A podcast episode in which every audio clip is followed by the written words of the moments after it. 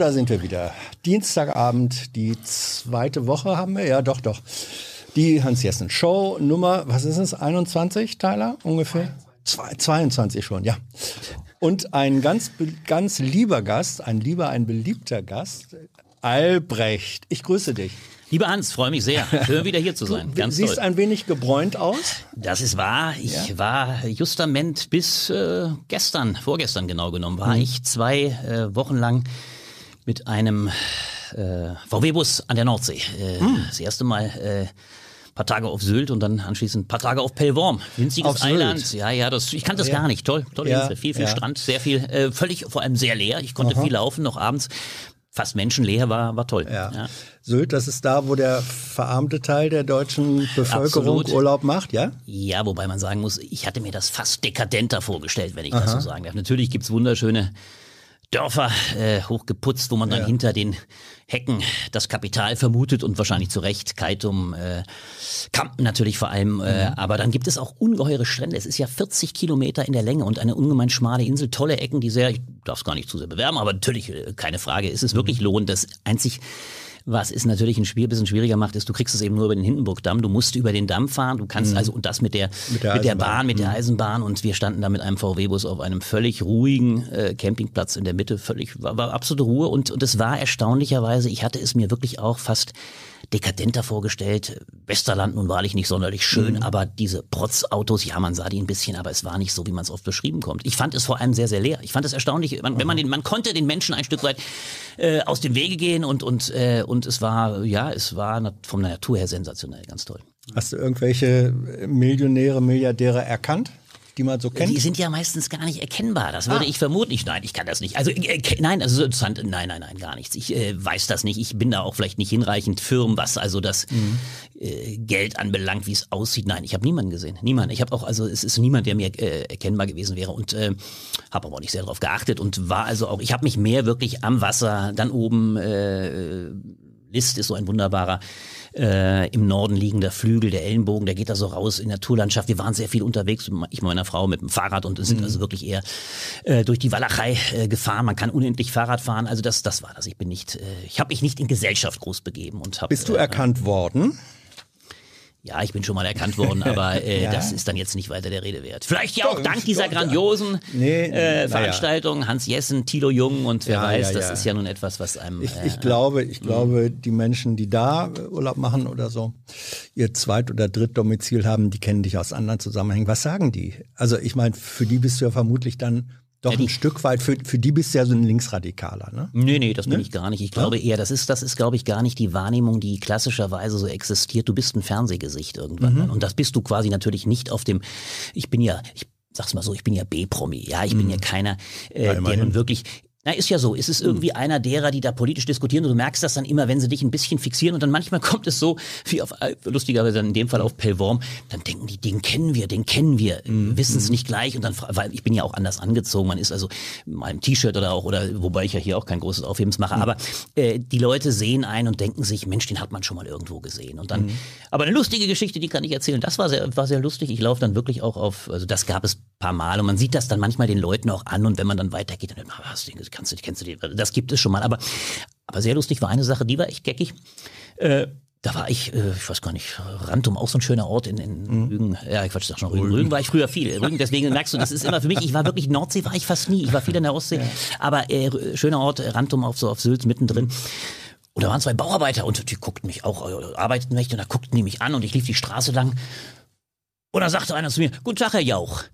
Das fand ich dann doch sehr geckig. Also ich hatte bisher von derartigen Ähnlichkeiten nichts gewusst und ahne das Ja. auch nicht. Also ich, nein, albern, albern, das kann doch nicht sein. Äh, Ich, ich, ich reagiere da normalerweise Ja. gar nicht. Da hätte ich mal dann Schlag, wenn ich sagen, hätte ich sagen, Antwort ist, Guten Tag, Herr Gottschalk oder so. Aber da war Ja. ich, also ich war ganz artig und lief dann weiter. Ich fand's so lustig. Also da, du merkst, also, ähm, bei dem löste das wohl was aus und dann wurde ich quasi eine, dann wurde ich zum A-Promi plötzlich. Mhm. Da wurde der, der kleine Lucke plötzlich zum A-Promi vom Schlage auch, aber sonst, äh, ja, nee. Das, äh, Gut, Hey Leute, hier sind Thilo. Und Tyler, Jung und Naiv gibt es ja nur durch eure Unterstützung. hier gibt's keine Werbung, außer für uns selbst. Das sagst du jetzt auch schon ein paar Jahre, ne? ja. Aber man muss ja Aber mal wieder darauf halt, hinweisen. Ne? Stimmt halt. Ne? Und ihr könnt uns per Banküberweisung unterstützen oder PayPal. und wie ihr das alles machen könnt, findet ihr in der Podcast-Beschreibung.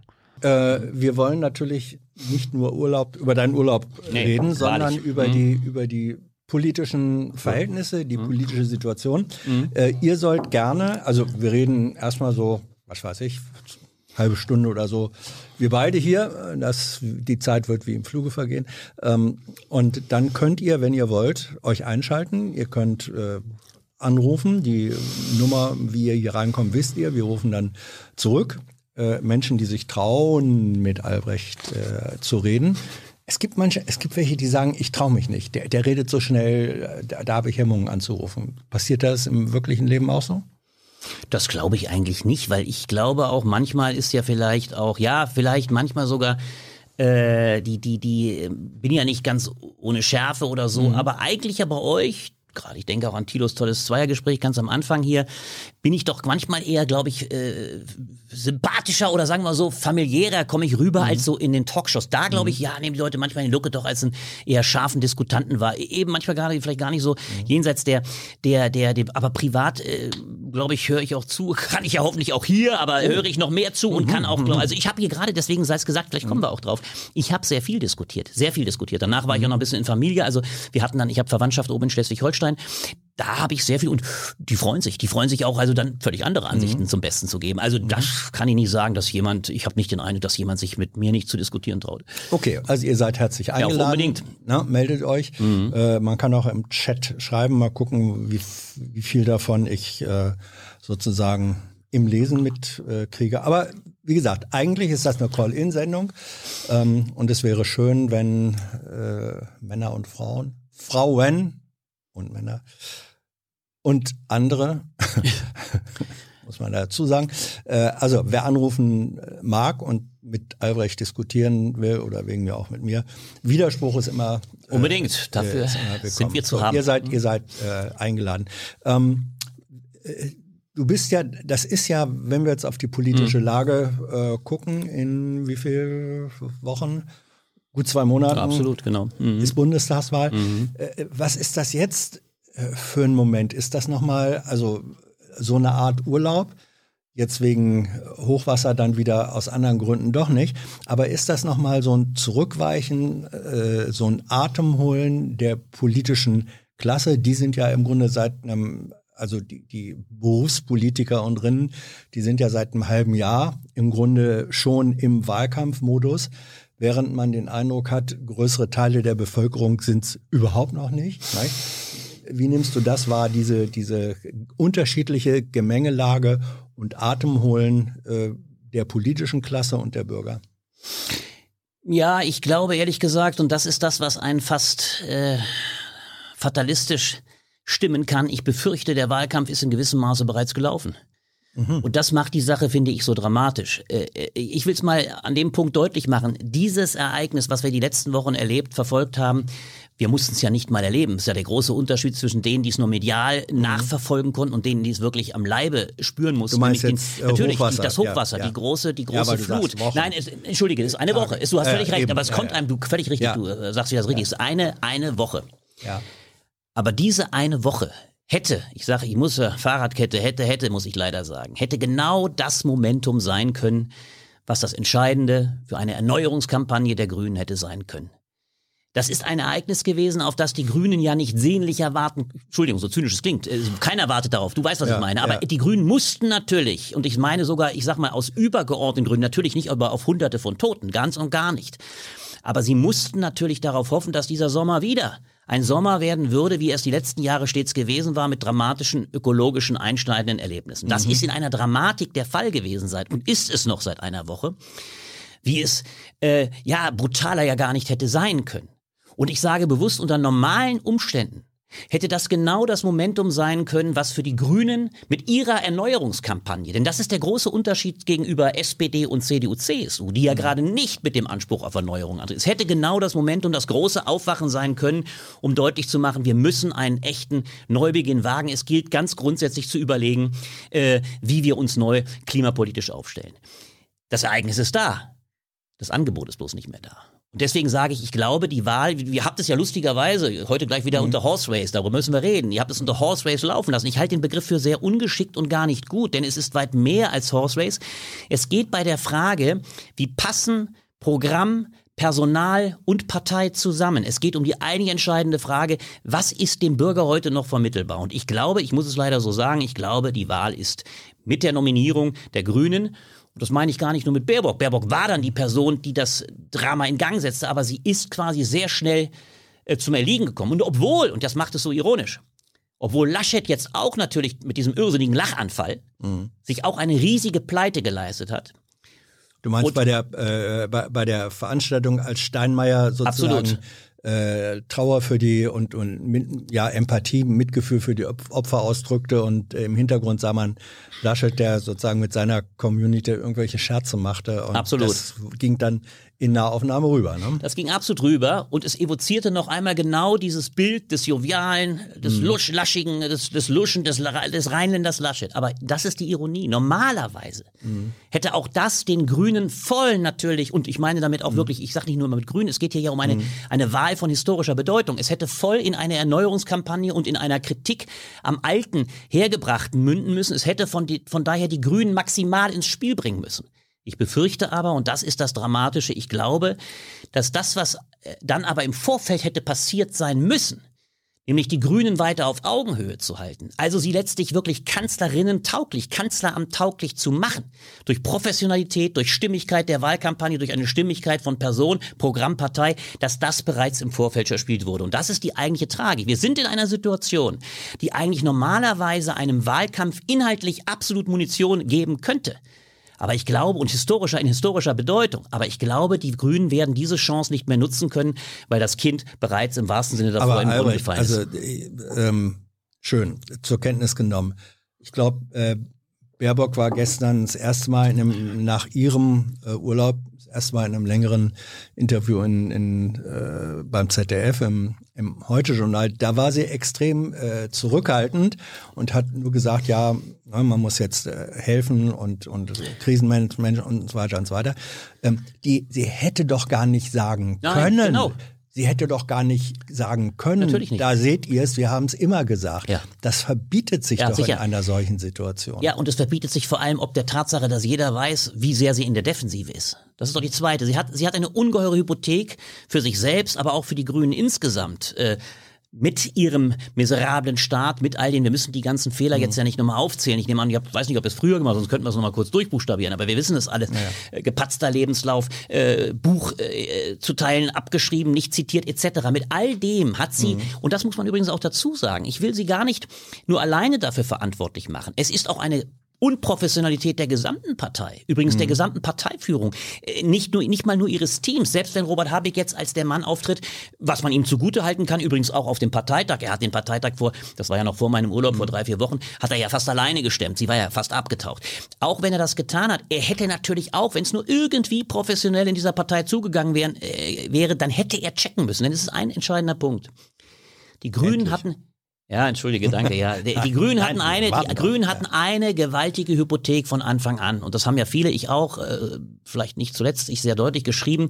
Ich mache es mal in einem Beispiel äh, deutlich. Wenn man auf den Mount Everest will mhm. und der Mount Everest ist das Kanzleramt, wenn man als eine Partei wie die Grünen, die bis dato allenfalls äh, Kanzlermacher waren, man muss sich vorstellen, ein Joschka Fischer, eine Figur von ganz anderem Rang als weder Habeck noch Baerbock, gestählt durch Schlachten mit Helmut Kohl, bei denen ging es immer nur darum, 12 Prozent zu, zu bekommen. Und vielleicht, dann wurde er Außenminister, weil er eben äh, äh, Zünglein an der Waage für Rot-Grün werden, weil es ging nie ums Kanzleramt. Wenn jemand also den Mount Everest anstrebt, dann muss er absolut gesichert sein in allen Bezügen seines, seines, seines Vorfeldes. Ja, also da müssen sämtliche Camps, kann man mal so sagen, man hätte das so bezeichnen können, die Camps, die davor abzugehen sind, äh, die müssen so gesichert sein, dass man nie irgendwie Gefahr läuft, äh, einen Absturz zu nehmen. Ja. Dieser Absturz ist längst vonstatten gegangen und das ist die dramatische, wirklich das historische Scheitern. Diese Flut, diese Flut befürchte ich obwohl sie eigentlich alles deutlich macht, äh, was, was da heißt, wir müssen dieses Land ganz grundsätzlich erneuern. Wir müssen uns ökologisch so, äh, mit dem blöden Begriff, ehrlich machen. Wir müssen viel radikaler umdenken. All das ist Munition für einen grünen Wahlkampf. Es wird nicht mehr zünden, ist meine Annahme. Ja, liegt das, äh, ich meine, du siehst jetzt äh, ursächlich dafür, dass das nicht mehr zünden wird. Wesentlich Fehler der Grünen Parteispitze. Ähm, ich finde, da widersprichst du einem Artikel von dir selbst, äh, den du in den Blättern im, in der Juli-Ausgabe geschrieben hast. Da hast du nämlich äh, analysiert, und ich finde ziemlich zutreffend, dass du gesagt hast, die Deutschen sind Weltmeister darin, einfach zu verdrängen, was äh, aus Gründen des Klimawandels, der Nachhaltigkeit dringend getan werden müsste. Das stellst du da fest. Ja. So, und jetzt kann man sagen, das, was jetzt passiert, ist genau, da realisiert sich deine These. Und dann stellst Wieso? Die, Ich sag's dir. Es wird doch, es wird doch verdrängt Nein, ohne das, Ende. Ich glaube, das Verdrängen fällt einem nach diesem Ereignis. Äh, es ist nämlich eins, was uns so leicht zu verdrängen nicht gelingt. Es fällt einem wesentlich schwerer. Ich habe es selbst, man hat es ja die letzten Tage nochmal aufgerufen bekommen, abberufen, beko ab, recht abrufen können, wie viel, das gebe ich zu, wie viele Ereignisse, aber nicht gleich vergleichbarer Art. Weil es nie diese Zahl von Toten gab. Nie gab es diese Zahl von Toten in den letzten 10, 15 Jahren. Aber es gab jedes Jahr in der Tat, es gab Fluten und so weiter und so fort. Und äh, es, es ist interessant, es gibt den Begriff des Ereignisgedächtnisses, der kam die Tage auf. Wir haben eine unwahrscheinliche Verdrängungsbereitschaft, was Ereignisse anbelangt. Völlig richtig. Den Text habe ich trotzdem vor der Flut geschrieben. Ich halte dieses Momentum für eines, was eine Bevölkerung aufwachen lassen kann. Ganz konkret, weil es viele Implikationen hat. Es bedeutet äh, Existenzvernichtung auf einer breiten Front. Es bedeutet, das ist vielen Leuten im Bewusst ins Bewusstsein gekommen. Es bedeutet auch die Vernichtung äh, von Lebensgrundlagen. Es bedeutet Entwertung von über Jahrzehnten aufgebautem Kapital und auch, auch äh, Wohnungen, äh, äh, Häusern etc. will sagen, das geht vielen nicht nur menschlich an die Nieren, es betrifft auch viele Menschen existenziell. Ich hätte in diesem, in diesem Datum, und ich sehe es noch, durchaus ein Momentum einer Kehre sehen können, wenn ich dir auch in einem Punkt ganz recht gebe. Man muss es sich ganz hart bewusst machen. Es sind, ich sage mal, vielleicht 100.000 Leute direkt mit Umfeld, vielleicht sind sogar noch ein paar mehr, sind direkt betroffen. Die anderen 80 Millionen sind Zuschauer. Aber genau in einem solchen Moment muss es natürlich Aufgabe einer starken grünen Partei sein, mit einer Offensive ranzugehen und zu sagen, das zeigt, wir sind hier in existenziellen Problemen. Übrigens auch Probleme, die Europa in Gänze betreffen. Die Chance besteht ja auch darin, deutlich zu machen, es ist keineswegs nur Deutschland, es ist nicht Nordrhein-Westfalen, es ist nicht nur Rheinland-Pfalz, es ist Belgien, es sind die Holländer. Es ist auch eine europäische Offensive möglich in diesem Ereignis, deutlich zu machen, wir müssen klimapolitisch aktiv werden. Und es ist ja übrigens auch nur ein Ereignis unter vielen. Denk an die Hitze in Kalifornien. Das heißt, das ist ein, das ist ein Kippmoment, ein potenzielles Kippmoment in einem Wahlkampf, was aber nur voraus, unter der Voraussetzung funktionieren kann, dass du ein parteipolitisches und personelles Angebot hast, was überzeugt. Und das, glaube ich, haben die Grünen mal ganz hart, muss es so sagen, aus, aufgrund eigener Fehler bereits zuvor selbst abgeräumt. Ähm, was ist denn äh, mit, der, mit der Überlegung, dass man sagt, oder nein, äh, andersrum. Äh, ich, wir haben ja in den, in den vergangenen Tagen auch relativ fassungslos zum Teil zur Kenntnis genommen, wie miserabel das, ich sag jetzt mal, Krisenmanagement ähm, sowohl auf Bundes- als auch auf Länderebene war. Also es war, gestern gab es eine denkwürdige, eine denkwürdige Regierungspressekonferenz. Ahnungsloser haben sich die Sprecher der Ministerien da noch nie äh, präsentiert, solange ich zurückdenken kann, und das sind äh, 20 Jahre. Ähm, und es wird dann so diskutiert in der Tat, dass gesagt wird, haha, da haben wir es, wir werden regiert von lauter Unfähigen. Und da gibt's Menschen, und ich fürchte, die Gruppen ist nicht sehr klein, die sozusagen direkt von der, äh, von, von der Corona-Staatskritik Absolut. eins zu eins rüberschwenken Absolut. und sagen, ähm, das, was wir jetzt beim, ähm, bei dieser, bei dieser, bei der Unfähigkeit des Krisenmanagements, bei der Flutbekämpfung erleben, ist die Bestätigung dafür, für das, was wir schon bei Corona gesagt haben, dieser Staat ist unfähig zu jeglicher Krisenbekämpfung. Äh, Bekämpfung. Das heißt, äh, wenn das stimmt, wenn sozusagen auf eine, ich finde, abstruse Art und Weise ähm, äh, die eine Krise äh, genommen wird, um zu legitimieren, dass dieser Staat und das Personal sowieso überhaupt zu gar nichts in der Lage ist. Wohin drängt das dann in der Bewusstseinsbildung im Hinblick auf die äh, Bundestagswahl und auch Landtagswahlen? Ja, es ist völlig richtig, was du sagst. Äh, und ich will auch gleich mal auf die Campaneros oder äh, die besonderen Betreiber dieser äh, Kampagne eingehen. Das ist natürlich einerseits ganz klar, es sind genau die Kräfte, und das macht es ja eigentlich so ironisch. Ich glaube, heute schrieb die Süddeutsche Zeitung so schön, vor allem die FDP, ironischerweise, die mit besonderer Vehemenz jetzt gegen auf das gescheiterte Katastrophenmanagement in Rheinland-Pfalz und, und, und, und Nordrhein-Westfalen schießt. Die AfD übrigens auch dann noch als dritte, die Linkspartei, also die besonders schießen. Was haben wir klimapolitisch nicht alle versagt? wobei man von der FDP FDP nie Nennenswertes in der Klimapolitik gehört hat. Das Interessante und das Zweite ist es, genauso die Bildzeitung. Der große Betreiber dieser Politik ist jetzt die Bildzeitung, die sagt, die deutsche Regierung hat also in Klima, in, in katastrophenpolitischer Hinsicht völlig versagt. Äh, Natürlich wird man leider eingestehen müssen, dass vieles von dem, und das macht es so interessant, was wir noch zu Zeiten des Kalten Krieges als Selbstverständlichkeiten vor uns hatten, Sirenen klassischer Art, die nicht mhm. digitalisiert waren, die nicht elektrifiziert waren, sondern die noch funktionierten auch auf die Gefahr eines Ausfalls von, von Elektronik, äh, von Digitalisierung, die es gar nicht gab in dem Zeitpunkt. Das alles ist sukzessive abgebaut. Die Ironie besteht darin, wir haben Bilder, wie wir sie eigentlich nur aus Kriegszeiten kannten. Wir befinden uns somit gewissermaßen in einem Vorschein. Ich will es mal ganz dramatisch mhm. ausmalen. Diese Bilder sind angetan, einen Vorschein von Katastrophen auszumalen, die fast schon kriegerische Ausmaße haben. Wir haben uns aber in ausgesprochener Nachlässigkeit der, der, der Alarmbereitschaft Bereitschaft der alten kalte Kriegszeiten entledigt. Und niemand, und das macht es ja so ironisch, war größerer Betreiber dieser Entledigung als die neoliberalen Kräfte die vor allem von der Bildzeitung natürlich verkörpert werden. Mhm. Also, es ist ein ganz bemerkenswert, jetzt kommt der eigentlich interessante Punkt, es ist ein totales Umfallen in der Argumentationslogik speziell der Bildzeitungsmänner und des Springerhauses, die nämlich davor was ganz anderes gesagt haben. Plötzlich warnen sie davor, wir haben ja Klimapolitik nicht ernsthaft genug betrieben. Wir haben, wir haben vor allem Katastrophenschutz nicht ernsthaft genug betrieben. Wir müssen uns endlich wieder eines starken Staates ermächtigen. Davor haben sie, in, und das machen sie übrigens indirekt wieder, da hast du vollkommen recht, davor haben sie gegen den übermäßig starken Staat geschossen. Ulf Posch hat keinen Artikel, den er geschrieben hätte, bei dem man nicht gesagt hätte, wir erleben mit der Corona-Politik genau das als Vorschein, was die Regierung zukünftig allmächtiger, allmächtig sich gerierend in der Klimapolitik machen wird. Sie wird nämlich genauso den Lockdown in Klimapolitikzeiten machen. Sie spielt gewissermaßen mit dem Lockdown zu Corona-Zeiten nur das durch, was anschließend in der Klimapolitik der Fall sein wird. Also sie haben eher das Schreckgespenst, übrigens auch genauso ähm, äh, die, die FDP äh, Kubicki an allererster Stelle, der ganz stark dieses, diese Trommel gerührt hat. Hier sieht man einen totalit, fast schon semi-totalitären, autoritären Staat, der sich aller Kräfte ermächtigt. Jetzt ist genau das Gegenteil der Fall. Der Staat hat nicht aufgepasst, er war nicht vorbeugend. Also, will sagen, eine große Widersprüchlichkeit, übrigens genau der Kräfte, ich wüsste zum Beispiel nicht, dass ich seitens der Bildzeitung beispielsweise irgendwie Warnungen aufgenommen gesehen hätte. Die hätten sie nämlich durchaus auch aufnehmen können. Die Warnung,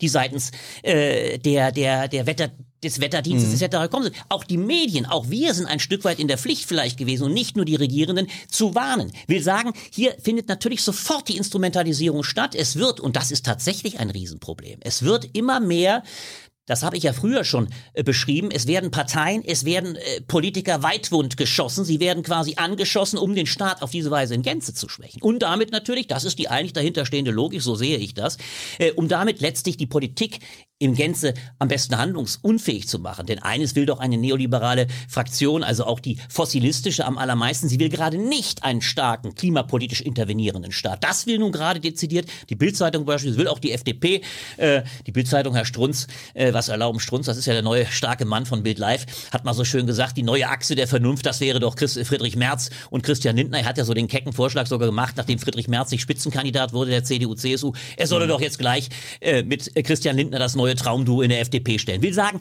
das ist die eigentliche Logik. Sie wollen einen schwachen Staat und sie machen es jetzt besonders gewitzt, indem sie sagen, guckt euch doch an, sie versagen alle. Und leider, und jetzt kommt die eigentliche Pointe. Und das ist das Dramatische. Ich will ja nicht sagen, der entscheidende Punkt. Du lächelst mich schon äh, wieder mal gekonnt aus. Die eigentliche Pointe besteht darin, dass ich selber der Meinung bin, dass wir drei ausgesprochen schwache Kanzlerkandidaten haben und Kandidatinnen. Das ist das eigentliche Drama.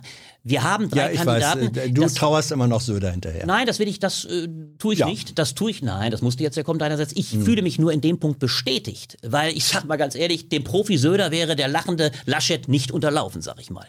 Laschet ist natürlich von einer, Laschet hat nur ein großes Glück. Er wird diese Wahl gewinnen.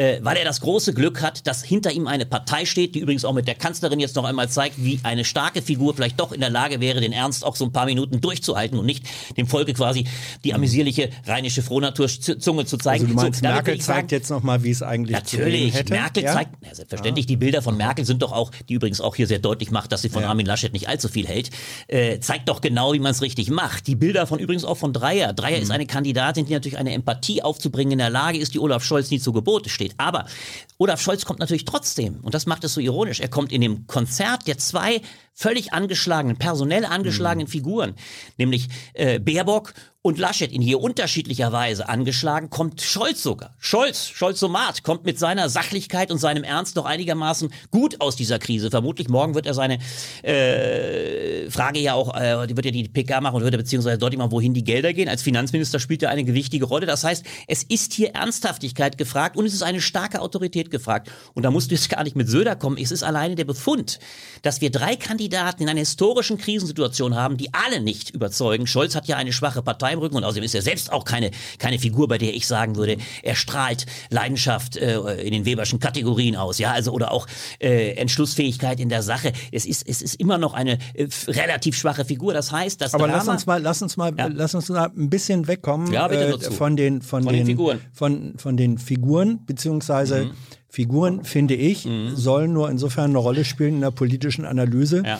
Als sie Träger inhaltlicher Positionen Ja. und Strategien sind. Ja. Mhm. Also nicht die Person als Person, n- nicht als Nase, nicht als Horst, äh, sondern wo, Genau. wofür, wofür stehen die? Ähm, wenn wir es so rumsehen, diese drei Figuren sind nun mal die, die Kandidaten. Was haben die noch im Hinblick auf die restlichen Wochen bis äh, zum 26. einzubringen? An Positionierung auch unter dem Eindruck dessen, was wir da jetzt sozusagen, wenn man so will, in biblischen Kategorien als Menetekel erlebt haben. das Verrückte und deswegen äh, muss man es nochmal betonen. Und die Tragik besteht eben darin, dass die wirkliche inhaltliche Auseinandersetzung auch deshalb jetzt so kurz kommen wird. Weil andere, nennen wir sie mal Sekundärtugenden, eine so viel größere Rolle spielen, und da nehmen wir mal die Grünen zuerst, die in den nächsten acht Wochen wiederhergestellt werden müssen. Du kannst die inhaltliche Auseinandersetzung, das hat zum Teil mit dem medialen Betrieb zu tun, weil natürlich die Medien es sich auch einfach machen. Wir gucken natürlich zunächst erstmal einmal auf die Performance. Das ist auch das Einfachste. Jeden Tag eine neue Umfrage, jeden Tag ein neues Gespräch darüber, wie steht jetzt der, wie sind die Umfragen. Das ist aber klar. eigentlich langweilig. So, ist insofern langweilig, als man sich auf die Inhalte kaprizieren könnte. Aber das Problem ist nur einfach. Es gibt neben dem Inhalt, was zum Beispiel die Politik anbelangt, und die ist doch klipp und klar, dass wir beispielsweise feststellen müssen, die Grünen haben ein weit klareres Politikangebot äh, in Sachen Klimapolitik als alle beiden anderen Parteien. Da kannst du nun, Herr Laschet, äh, in aller Widersprüchlichkeit, wenn er heute von, von heute auf morgen etwas völlig anderes in der Klimapolitik fordert als gestern, dann kannst du ihn sofort quasi überführen. Ähnlich bei Olaf Scholz, der sich plötzlich zum Klimaretter aufschwingt, aber noch im Kohlekompromiss Anfang ein, ein, ein armseliges Ergebnis im ersten Durchgang Ja. hingelegt. Das heißt, diese Punkte sind eigentlich ganz klar auf Seiten der Grünen. Es spielt aber eben neben der klaren inhaltlichen Fragestellung immer auch die Frage rein, Hält man diese Figuren für regierungsfähig? Hält man die Partei für regierungsfähig? Und das Große, die Tragik, ich nehme es wirklich als eine Tragik wahr, ist, dass ich glaube, dass die Grünen sich quasi selber aus dem Rennen genommen haben. Es wird also hier in einer ganz merkwürdigen Weise am Schluss, so nehme ich diese Wahl wahr, es wird darauf ankommen für die Grünen wieder und vor allem für Baerbock, auf Deibel komm raus. Jetzt Krisentauglichkeit unter Beweis zu stellen. Deswegen musste sie, genau wie du sagst, sie musste so schweigen. Sie durfte überhaupt nicht Anstalten machen zu sagen, seht ihr, wir haben es doch immer gewusst, sofort hätte man ihr die Instrumentalisierung der Klimatragödie in einer hochprekären Situation für sie selbst unterstellt. Also sie muss in hohem Maße jetzt wieder Augenhöhe gewinnen.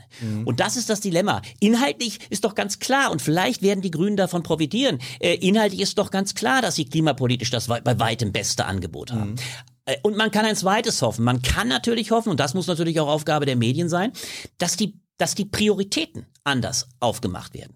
Also die, die Infragestellung des, des, des Duktus von Laschet, der da immer behauptet hat, oberstes Ziel muss es immer sein, Industrieland zu bleiben. Diese Fragestellung wird natürlich jetzt schärfer formuliert werden müssen. Was bedeutet das? Was bedeutet eigentlich, ich habe es ja in meinem Artikel auch in den Ja. Blättern auch formuliert, was ist eigentlich freiheitliche Politik? Was ist äh, wirkliche Politik, auch die beispielsweise bewahrend, die konservativ ist? Äh, ist das nicht eine viel radikalere Politik, äh, was zum Beispiel Klimapolitik anbelangt? Also diese Fragen müssen aufs äh, Tapet, aber äh, damit wird sich nun vielleicht Herr Laschet schlagen müssen. Aber ich glaube, das kann ich nur leider wiederholen.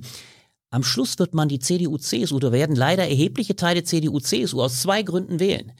Sie werden sie nicht prima wegen Laschet wählen, sondern sie werden sie der Erfahrung der CDU, CSU als der Regierungspartei wählen und sie werden sie der Schwäche der SPD wählen. Äh, denn ironischerweise sind die Umfragen ja die im Ranking rangiert mittlerweile Scholz, was seine Kanzlertauglichkeit anbelangt, vor, deutlich vor, Laschet und Baerbock. Und trotzdem gewinnt er er gewinnt ein bisschen, end, also was heißt endlich, aber die SPD kommt sukzessive Richtung der 20 Prozent. Das ist, finde ich, nicht schlecht. Also momentan mag sie bei 18 liegen. Also sie äh, könnten sogar die Grünen vielleicht sogar noch schlagen, was ich deswegen natürlich wieder eher fatal hiete, weil die Grünen sukzessive weit unter 20 äh, zu rangieren drohen. Mhm. Will sagen, aber äh, es ist Scholz muss quasi gegen seine Partei gewinnen, während, äh, und er hat nun auch nicht die allerstärksten, wie gesagt, ich bin wahrlich, das eine deutlich gesagt, ich bin wahrlich kein Scholz-Fan, aber ich gebe nur das Ranking quasi des gegenwärtigen Angebots wieder, aber äh, das zeigt, am Ende dürfte es die Wahl der CDU, CSU für viele sein, weil sie sich sagen, okay, dann hast du vollkommen recht. Und da greift leider wieder das, was ich in meinem Text geschrieben habe, dann lieber eben doch keine Experimente. Da weiß man, was man hat. Die Wahl der Grünen ist, ob dieser Kandidatin, ob dieser unklaren Partei, dieser unprofessionellen Partei uns letztlich doch zu riskant. Wir sehen die, selbst diejenigen, die die Probleme sehen, sagen in erheblichem Maße, das können wir uns nicht trauen. Und ich kann das nur als weil Pass mal auf. Ja, ja. Äh, Hast eine Frage? Ich, mhm. Ja, mhm. mehrere. mehrere. Gut, so, gut, ist, gut. so, ist, so ist ja nicht. Ähm, wird gefragt, das klingt jetzt so, gerade äh, im, im Hinblick deine, deine Aussagen zu Baerbock, dann nochmal Söder im Hintergrund. Ähm, das klingt ein bisschen so, als vermisst du äh, bei Baerbock das Autoritäre, die Autorität. Ist das so? Ja, Möchtest- natürlich. Ich habe, ja? ich, ich sage, das ist der große Unterschied. Du hast es wunderbar Ja. jetzt in einer doppeldeutigen Frage gebracht. Ich vermisse nicht das Autoritäre, ich vermisse die Autorität. Also, um es deutlich zu machen, äh, und das ist ein großer Unterschied, um es klar zu sagen. Autorität äh, erwächst aus einer überzeugenden äh, Performance, nicht zuletzt. Äh, Sie erwächst im Zweifel übrigens auch aus Übereinstimmung von Person und Programm.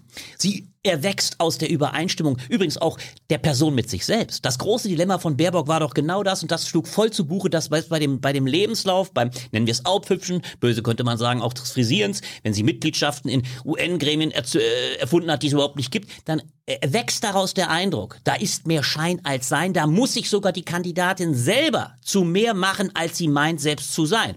Und das ist natürlich das Gegenbeispiel von Autorität. Das hat auch mit der Partei zu tun. Die Partei, die das nicht richtig abcheckt, das Buch will ich gar nicht darüber gar nicht reden. Man muss nicht ein Buch, es war auch völlig unnötig, ein Buch noch bringen zu müssen, weil Herr Habeck vielleicht fünf, sechs, sieben geschrieben hat, äh, äh, weil man es so macht und dann nur weitgehend nicht zu zitieren, ist natürlich eine Katastrophe. Das ist die Sukzess, das ist die systematische Zerstörung eigener persönlicher Autorität, die sie persönlich natürlich weit mehr gebraucht hat als andere Kandidaten. Ismail möchte wissen, daran anknüpfend im Grunde, brauchen die Grünen eigentlich jetzt Joschka Fischer als, als Kanzlerkandidat? Hintergrund, Joe Biden wurde mit 78 äh, auf einmal Präsident. Wäre nicht eigentlich jemand wie der Olle Joschka jetzt genau der Richtige? Absolut. Ich sag mal warum. Ach ja? Joschka Fischer ist der, ja, ich sag mal konkretes Beispiel, der alte Fischer. Ja. Nicht mehr der neue Fischer oder der, der, der, der, der, der junge, der junge, ich sag mal, der altgewordene, äh, real existierende Fischer, der sich gefällt, der ein äh, gewaltiges Geld als Unternehmensberater gemacht hat und sich gefällt, jeden Tag in seinem wunderbaren Restaurant den feinsten Wein zu trinken. Das ist nicht der Fischer, den es bräuchte. Aber wenn ich an den Fischer von 1998 zurückdenke, ein, da, nachdem er von seiner Frau verlassen hat, wir erinnern uns an die Bilder, abgehungert, Marathonmann, der also dann also eine Zäsur machte und sich über Jahre zu der Figur gemacht, rhetorisch beschlagen in einer, in einer grandiosen Performance, eine, eine, eine, ich hab, sag ich ganz ehrlich, ich kann mich an keinen in, in der Zeit, in der ich das verfolge, rhetorisch beschlageneren Politiker erinnern. Dagegen sind verblassen äh, nicht nur Baerbock, sondern Habeck natürlich völlig. Und der Fischer von damals hätte natürlich heute allergrößte Chancen. Der hätte Chancen, nicht nur, nicht nur äh, Herrn Laschet an die Wand zu spielen, äh, sondern Scholz gleich einzupacken. Will sagen, natürlich kannst du das Angebot in keinster Weise vergleichen. Und jetzt kommt auch da der entscheidende Punkt. Baerbock als 40-jährige Frau, die nun wahrlich übrigens auch nicht älter aussieht als sie ist, sondern eher jünger, hatte die gewaltige Hypothek und du hast genau den entscheidenden Punkt gebracht, oder der, der nette Kollege, der die Frage stellt, Ismail, ne, glaube ich. Es war bisher der Gewinnertypus nicht der Typus Baerbock für die Grünen. Es war der Typus Kretschmann. Die vertrauensbildende Maßnahme, die für die Grünen bisher überhaupt nur ein Regierungsamt erworben hat, war Kretschmann. Das ist der Typus Sanders, das ist der Typus Biden. Biden fällt sogar raus, weil Biden eigentlich eher schwach war. Biden konnte am Schluss gewinnen, aber das war aber eher sogar ein, ein Sanders-Typus. Der Typus ist der alte. Erstaunlicherweise war selbst für die junge linke Klientel der ältere, der vertrauenserweckende die Figur. Äh, und diese, diese Hypothek, und deswegen musste Baerbock natürlich eigentlich, um überhaupt Chancen zu haben, so hundertprozentig sattelfest sein, weil sie gegen alle Vorbehalte Politik macht. Und das ist das Dilemma. Wer so antritt, mit der gewaltigen Hypothek gegen alles an, der muss absolut sicher sein. Und das ist natürlich eine unprofessionelle, nicht nur von ihr, sage ich deutlich, es ist die unprofessionelle der gesamten Grünen Partei, die ich also schon fast äh, äh, mir eigentlich auch nie, nie hätte, gebe ich ganz unbefunden, nie hätte vorstellen können. Hier ja? wird, Albrecht, hier wird äh, gefragt, ähm, ob dir eigentlich klar sei, dass du mit dieser Art von äh, deterministischen Einschätzungen und auch Vorhersagen manche sagen, Albrecht hat sich in der Vergangenheit ja auch schon mal geirrt mit Prognosen, ähm, dass das auch demobilisierend wirken kann, gerade für die Teilen eines äh, potenziell systemtransformierenden Klientels, äh, grün, rot-grün, wie immer man das nennen will, auf die es jetzt eigentlich ankäme. Also du, du argumentierst ja ein Stück weit, steckt in dieser Kritik drin, ja. im Hinblick auf äh, Altgrün, Glaubst du wirklich, dass die Grünen mit mehr Kretschmann mehr Stimmen kriegen würden? Ja, ich weiß zumindest, und das ist ja interessanterweise auch die Kopie, die Habeck ein Stück weit gemacht. Habeck hat ja nicht zuletzt Anleihen bei Kretschmann genommen. Die Strat übrigens auch die Strategie Baerbock.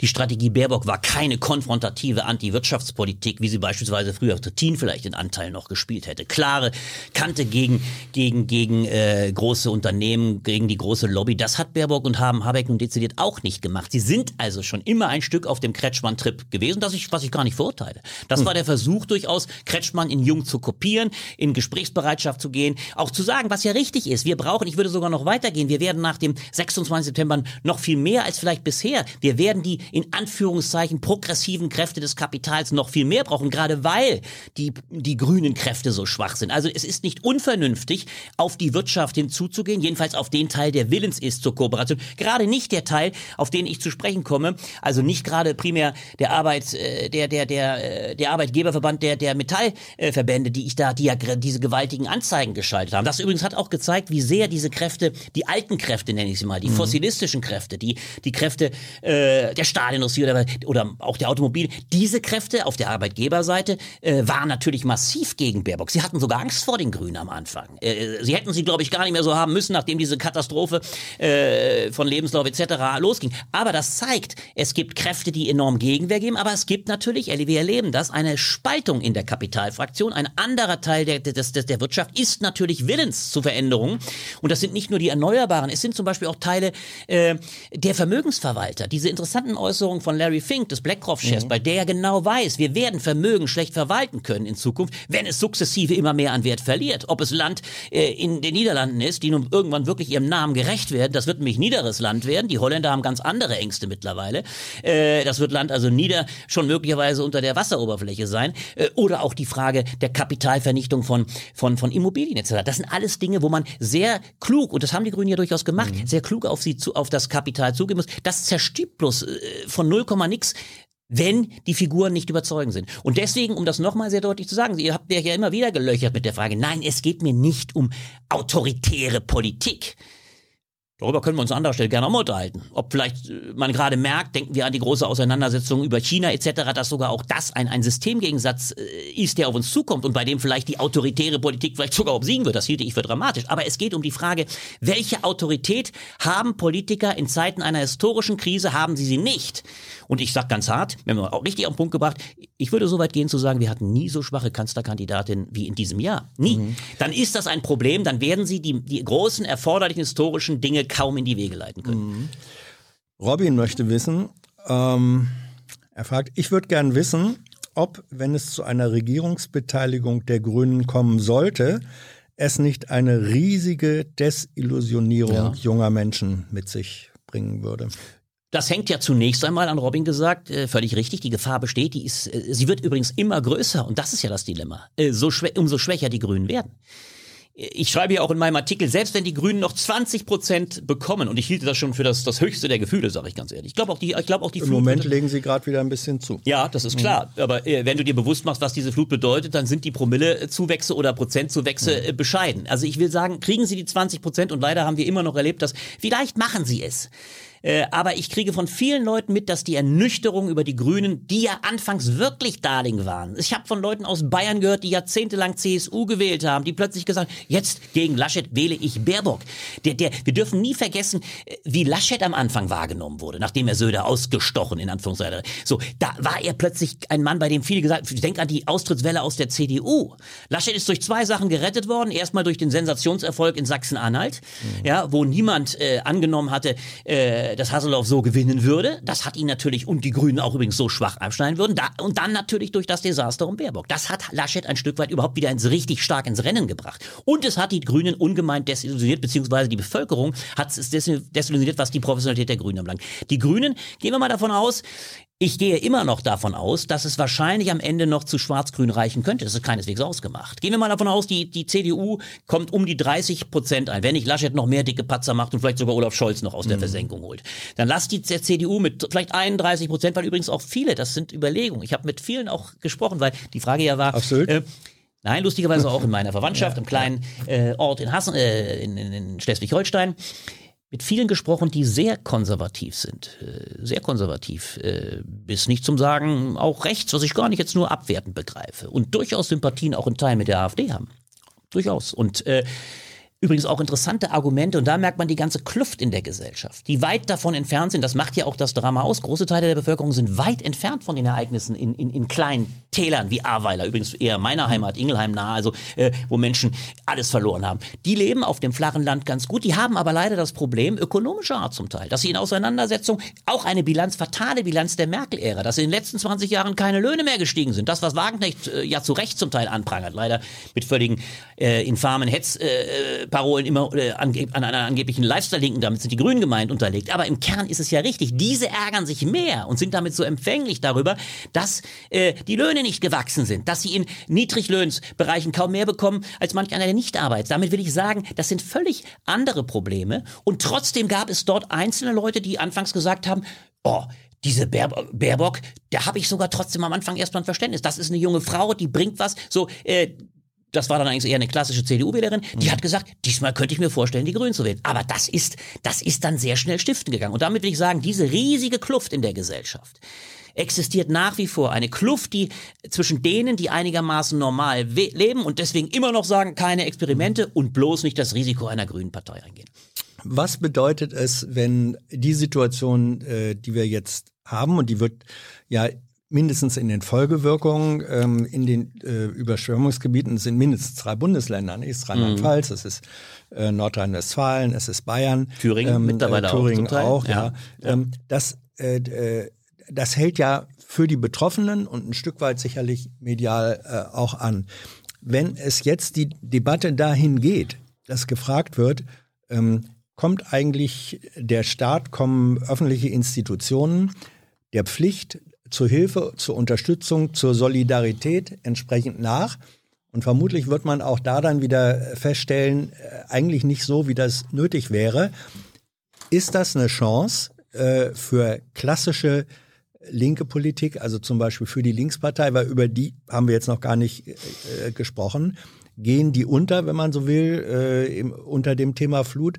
Oder ist über die soziale Frage, die jetzt kommt nach der Flut, äh, das auch für die klassische Linke äh, noch eine Möglichkeit äh, zu punkten und Zustimmung äh, beim Wahlvolk zu kriegen? Es ist für alle die Kräfte eine riesige Chance, die gegen den Abbau des Staates für einen klaren äh, intervenierenden Staat äh, Position beziehen. Und in dem Fall spielt es natürlich auch wieder den Grünen, eigentlich müsste es jedenfalls den Grünen sehr in die Hand spielen, weil sie ja genau für diesen vorsorgenden Staat, ob in klimapolitischer Hinsicht, aber auch, äh, denk an die Corona-Krise, da waren ja die Grünen auch weit stärker äh, in der Rolle derer, die gesagt, wir brauchen Prävention, wir müssen äh, Sorge tragen, was sind die zukünftigen Freiheitseinschränkungen. Das ist ja auch die ganze Debatte um das Urteil des Verfassungsgerichtes gewesen. Also will sagen, es spielt normalerweise all denen in die Hände, die sagen, gegen Laschet ganz klar beispielsweise, weil der Laschet, denk an das große, den großen Slogan von Laschet, das, war, das wäre, ich sag wieder bewusst, es hätte die große Angriffsfläche sein müssen und können, der da behauptet hat, wir müssen zuallererst die Wirtschaft entfesseln. Mhm. Eine absurde Vorstellung vor dem Hintergrund, dass wir hier erleben, wie stark wieder ein Staat gefragt ist, ein Staat, der Infrastruktur äh, mhm. aufbaut. All das sind Dinge, die eigentlich normalerweise, und da meine ich eben die Linke in Gänze, und damit meine ich keineswegs nur Linkspartei, sondern gerade was Ökologie anbelangt, die eigentlich den Grünen in die Hände spielen. Ich will aber noch eine Sache, ich darf sie nämlich nicht vergessen, die Frage ist ein bisschen uns untergegangen. Du hast zu Recht gefragt, oder du hast die tolle Frage, die kluge Frage aufgenommen, die der Kollege natürlich zu Recht fragt. Wie demobilisierend wirkt Lucke, wenn er so argumentiert? Ja, mein Job ist nun bloß leider nicht der des Mobilisators, der gutmeinenden Fridays for Future Leute. Das könnte ich in der eigenen Familie abgrasen, die auch konsterniert sind, wenn ich sage, ich nehme die Situation so wahr. Man muss es leider so beschreiben. Der Absturz, den Baerbock erlebt hat, die Grünen in Gänze erlebt haben, ist dramatischer als der Absturz von Martin Schulz vor vier Jahren. Und ich hoffe natürlich jetzt, ich hoffe, ich habe auch in allen Diskussionen deutlich gemacht, dass meine Position, äh, egal wie stark oder wie schwach die Grünen, äh, natürlich die Befürwortung der grünen Politik im Kern ist. Wir brauchen diesen präventiven progressiven Staat, den stärkeren ökologisch vorbeugenden Staat. Äh, aber ich sehe eben leider fatalerweise nicht die Möglichkeit, dass sie so weit, dass sie dieses verlorene Kapital, dieses Autoritäts- und Vertrauenskapital, das sie aufbauen, und das muss leider der Beobachter, der ich ja nun auch bin, mhm. bin ja kein Parteimann hier, äh, das muss der zur Sprache bringen. So sehr es vielleicht desillusionierend wirkt. Die anderen, und das ist der Punkt, müssen natürlich umso mehr dagegenhalten. Es ist die Aufgabe für die Grünen umso mehr, denn es, ich will es mal deutlich machen. Und du hast auch da die spannende Frage. Die Ernüchterung wird nicht nur das Gehen in die Regierung sein. Die Ernüchterung bei den Fridays-Leuten wird sein, wenn dieses Ergebnis so schwach ist, wie es zu werden droht. Vielleicht bringt die Flut den Schub. Das kann ja sein. Du hast zu Recht darauf verwiesen, dass ein paar Prozent wieder dazukommen könnten.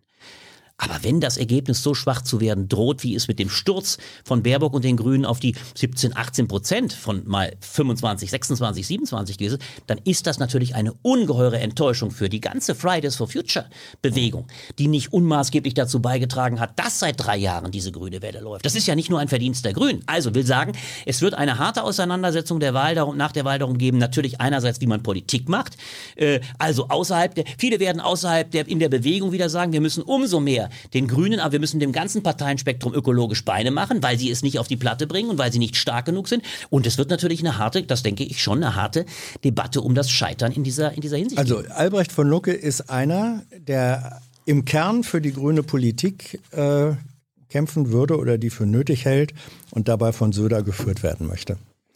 Ja, das ist kein Scherz. Das ist genau ne, der entscheidende. Ich nochmal, habe das, das ist nochmal deutlich zu sagen. Das, ist der, das, das ist der entscheidende so Punkt. Wir haben ja immer ja. wieder um diese Frage gekreist und deswegen mache ich da gar kein Hehl draus. Mhm.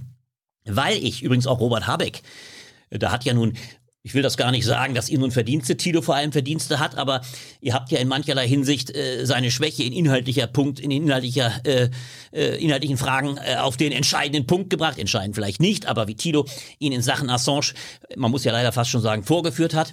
Äh, ich habe das immer verglichen mit äh, Günter Jauch. Äh, wie heißt das? Also, wie, äh, Ego. Ja? ja, ja, nein, nein. Aber Günter Jauch, wie heißt das Stück nochmal? Wer wird Millionär? Genau. Also mhm. äh, äh wollen Sie Assange nicht freilassen? Das war schon, wie Thilo, äh, wie, wie, wie, wie, wie, Habeck da, da wankte und es gab ja nicht nur diesen Fall. Das heißt, äh, die, die Angriffsfläche für Habeck war auch im Raum. Das heißt, äh, man darf immer jetzt, Habeck schwimmt jetzt ganz oben. Es gab ja auch Gründe, warum Baerbock so brutal, das muss man auch sagen, und natürlich primär über ihr Frauenticket zugegriffen hat. Auch Habeck wäre sehr angreifbar gewesen. Und deswegen sage ich, und jetzt kommt nochmal ein letztes Mal, vielleicht, nach, ich werde es ein paar Mal bringen, kommt in dem Punkt der entscheidende Punkt. Gerade weil ich den Grünen, und ich fühle mich total bestätigt, nicht als Partei wie als im Führungspersonal die Autorität zugetraut habe, hätte ich gesagt, dieses Land ist gar nicht in der Lage, sich von einer grünen Partei dieser Couleur führen zu lassen, sondern es braucht eine starke CDU, CSU. Ich war immer übrigens der Meinung, es gibt auch keine Chance, ökologische Politik frontal gegen das Kapital zu machen. Und da muss ich ganz klar sagen, hat mir Söder, der übrigens in der Corona-Krise nun einmal stand, bei aller Wetter, wenn ich halte ihn für, hab das alles, wir haben ja oft geschrieben, ich halte ihn für einen Opportunisten, ich halte ihn für einen Machiavellisten, aber Söder hat weit mehr klimapolitische Veränderungsbereitschaft signalisiert und deutlich Übrigens auch, weil er in der Hinsicht innovativer ist als ein Laschet, der ein klasser, klassischer fossilistischer Kohlemann aus NRW ist. Äh, deswegen habe ich gesagt, ein, ein, eine, eine schwarz-grüne äh, Regierung unter Führung von Söder mit möglichst starken Grünen natürlich, ja, mit ein solches klares, mit klarer Mehrheit versehenes äh, Koalitionsangebot hätte die größten Chancen, dieses Land nach vorne zu bringen. Mhm. Ich frage mal zwischendurch, Gibt es eigentlich Menschen, die sich dafür interessieren oder sich trauen würden, mit Albrecht zu telefonieren, dann gebt mir mal ein Zeichen. Ähm, es, es schreiben ja viele, es wäre aber auch schön, wenn sich welche äh, zu reden trauen würden. Albrecht beißt nicht. Nein, gar nicht. Ich habe ja auch nicht, viele ne? Angriffsflächen. Ich biete Ja. hier alles an. Ja, wir machen, äh, du, du, du ziehst ja wieder alles aus mir raus. Oh Gott, Gott. ähm, hier wird gefragt äh, von Kerner oder Kellner. Hm. Ähm, wird die CDU mit der AfD koalieren, wenn es für den Kanzlersessel reicht? Nein, nein, das ist, das halte ich wirklich für so ausgeschlossen. Erstens braucht die CDU, CSU die AfD ja nicht. Das ist ja völlig ausgeschlossen. Die, C- die AfD, das wäre die Selbstaufgabe. Die CDU, CSU wird ja schon mit ihrem Herrn Maaßen genug äh, Probleme haben. Das ist auch interessant, wie sie das macht. Auch das ist erstaunlich. Übrigens weit klüger nun vielleicht sogar als die Grünen mit Boris Palmer und die, und die, wobei komischerweise, ich weiß gar nicht, wie die, wie der Kausus, der Kasus Palmer momentan aussieht. Das Verfahren ruht wahrscheinlich. Die werden das über den Wahltag hinausschieben. Es gibt kein, kein Parteiausschussverfahren wahrscheinlich vor dem 26. September. Das ist für die Grünen angenehm. Äh, Dann hätten sie Flagge gezeigt und trotzdem sind diese, diese Parteiausschlussverfahren meistens Rohrkrepierer. Das macht die CDU gar nicht so dumm, auch wenn natürlich Laschet daran zeigt, dass er eben auch keine Autorität richtig hat. In dem Fall wird er ja von Maßen vorgeführt, aber trotzdem äh, sehe ich das ganz und gar nicht. Die CDU, das wäre die absolute Selbstaufgabe. Das kann sie gar nicht. Äh, es gibt ja auch nur zwei Möglichkeiten, um es klar zu sagen. Es gibt doch nur zwei Möglichkeiten. Entweder gibt es eine CDU-geführte Regierung, entweder schwarz-grün, klassisch äh, mit einer dann leider wahrscheinlich nur knappen Mehrheit, mit einem schwachen Kanzler Laschet. Übrigens bin ich mal gespannt, wie schnell Herr Merz die treibende Kraft in einer zukünftigen schwarz-grünen Regierung wird. Dass Herr Merz, der jetzt ja schon der eigentliche äh, Superminister von Laschets Gnaden zu werden, nicht nur droht, sondern es eigentlich klar fast schon ist, der Einzige, der im Wahlkampfteam wirklich gesetzt ist. Laschet bietet ja gar kein Wahlkampfteam an. Er hat ja gar, er hat nur gesagt, das ist der für mich entscheidende Mann fast. Also bin mal sehr gespannt, ob äh, Herr Merz dann nicht den Lafontaine in, in doppelter Potenz macht. Ja, ein Superminister, der äh, von der ganzen Autorität, auch von der Wirtschaftsnähe, dem, dem Laschet dann äh, den Wind aus den Segeln nimmt. Ähm, damit will ich sagen, dass das, äh, das ist die Lage, aber das wird man nicht mit der AfD machen, sondern es gibt Schwarz-Grün, das ist die eine Option. Es könnte, es könnte Jamaika geben und wenn es eben für Schwarz-Grün nicht reicht. Und es kann nach, nach wie vor natürlich, es kann eine Ampel geben. Diese Ja, am- was am- ist denn damit?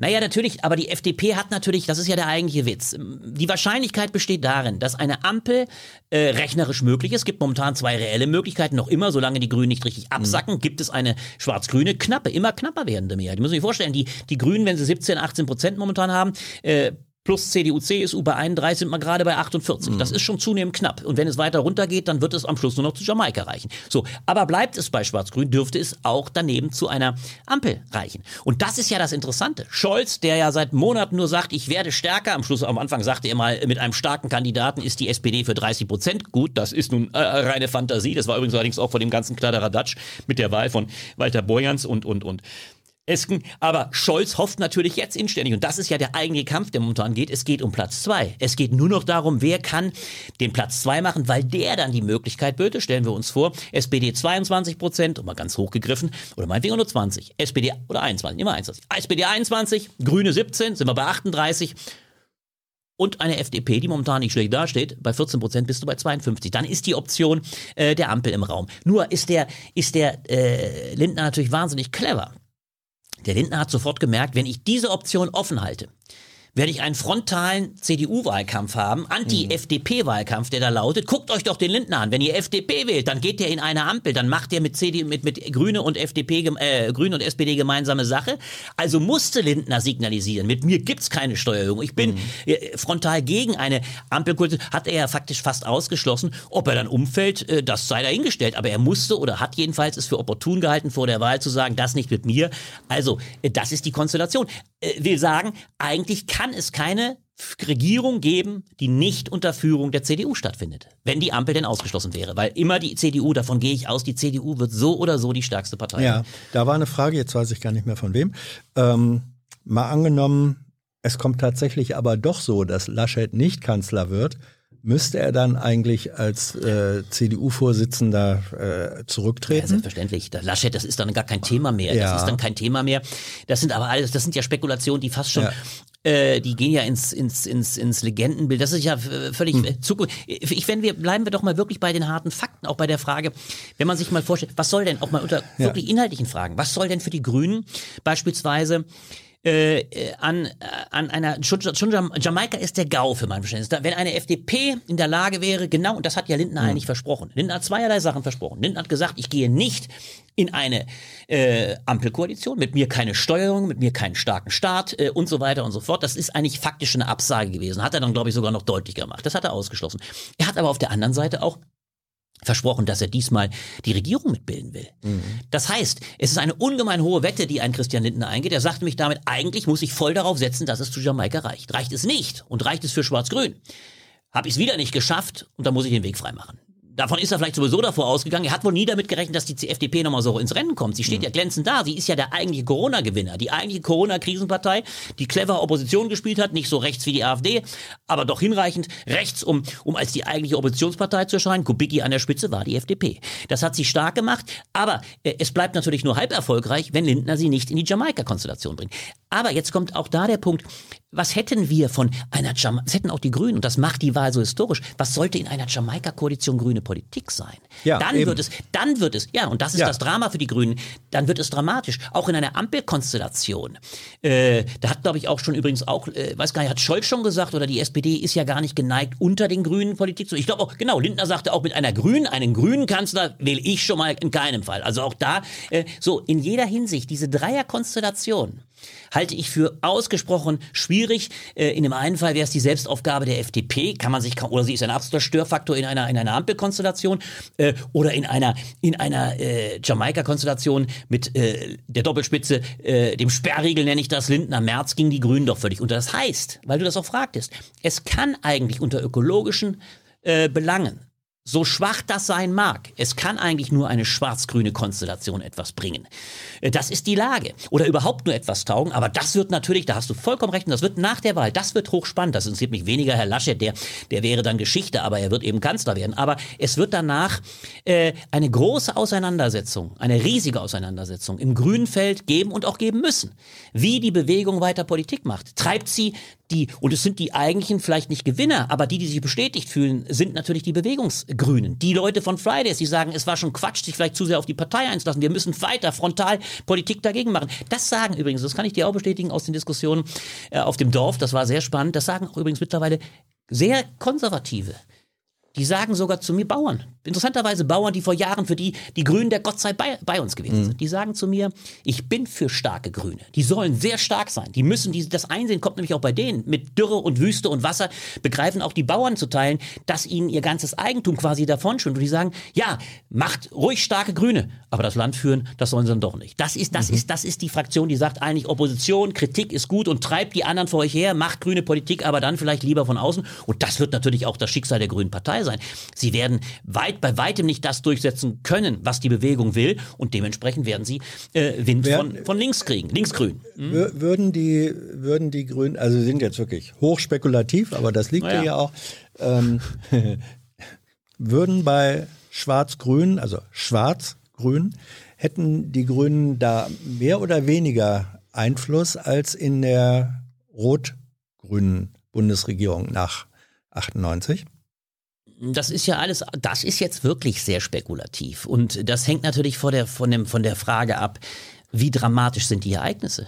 Wie dramatisch ist die, sind die Kräfte innerhalb des, Kon ich nenne es mal des Kapitallagers. Es wird ja die Frage sein, es ist ja nicht so, ich habe es ja beschrieben, es gibt doch, guck mal, ist doch ein Beispiel, also, um es zu Ende zu bringen, Rot-Grün war äh, bei alledem, was die SPD auch verhindert hat. Es war in Teilen schon, wenn wir an die, an die, äh, an die Energie, an die, an die, an die Energiereform denken, also hier, wie heißt sie, die, die, ähm, na, äh, hat einen anderen Namen, nicht Energiereform, äh, du weißt, was ich meine.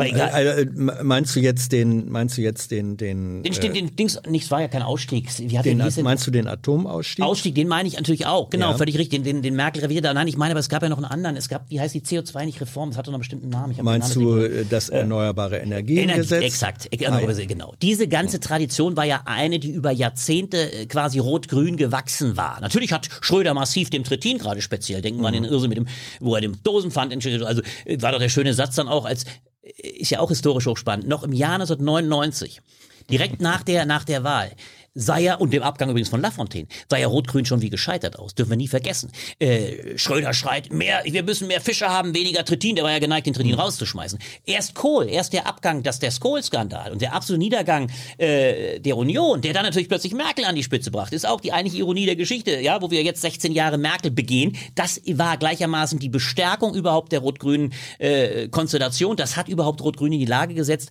äh, die Reform auch im ökologischen Bereich zu machen.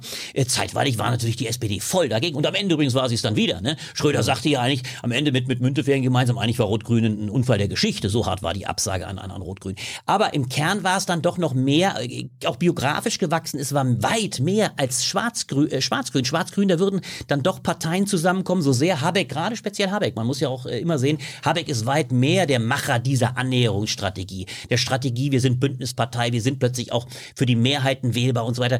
Es ist natürlich trotzdem ein kultureller, ungeheurer Graben nach wie vor zwischen Schwarzen und Grünen. Das ist nicht gewachsen. Deswegen sagen natürlich alle Grünen, wenn es irgendwie ginge, würden wir immer noch mit den Roten zuerst zusammengehen.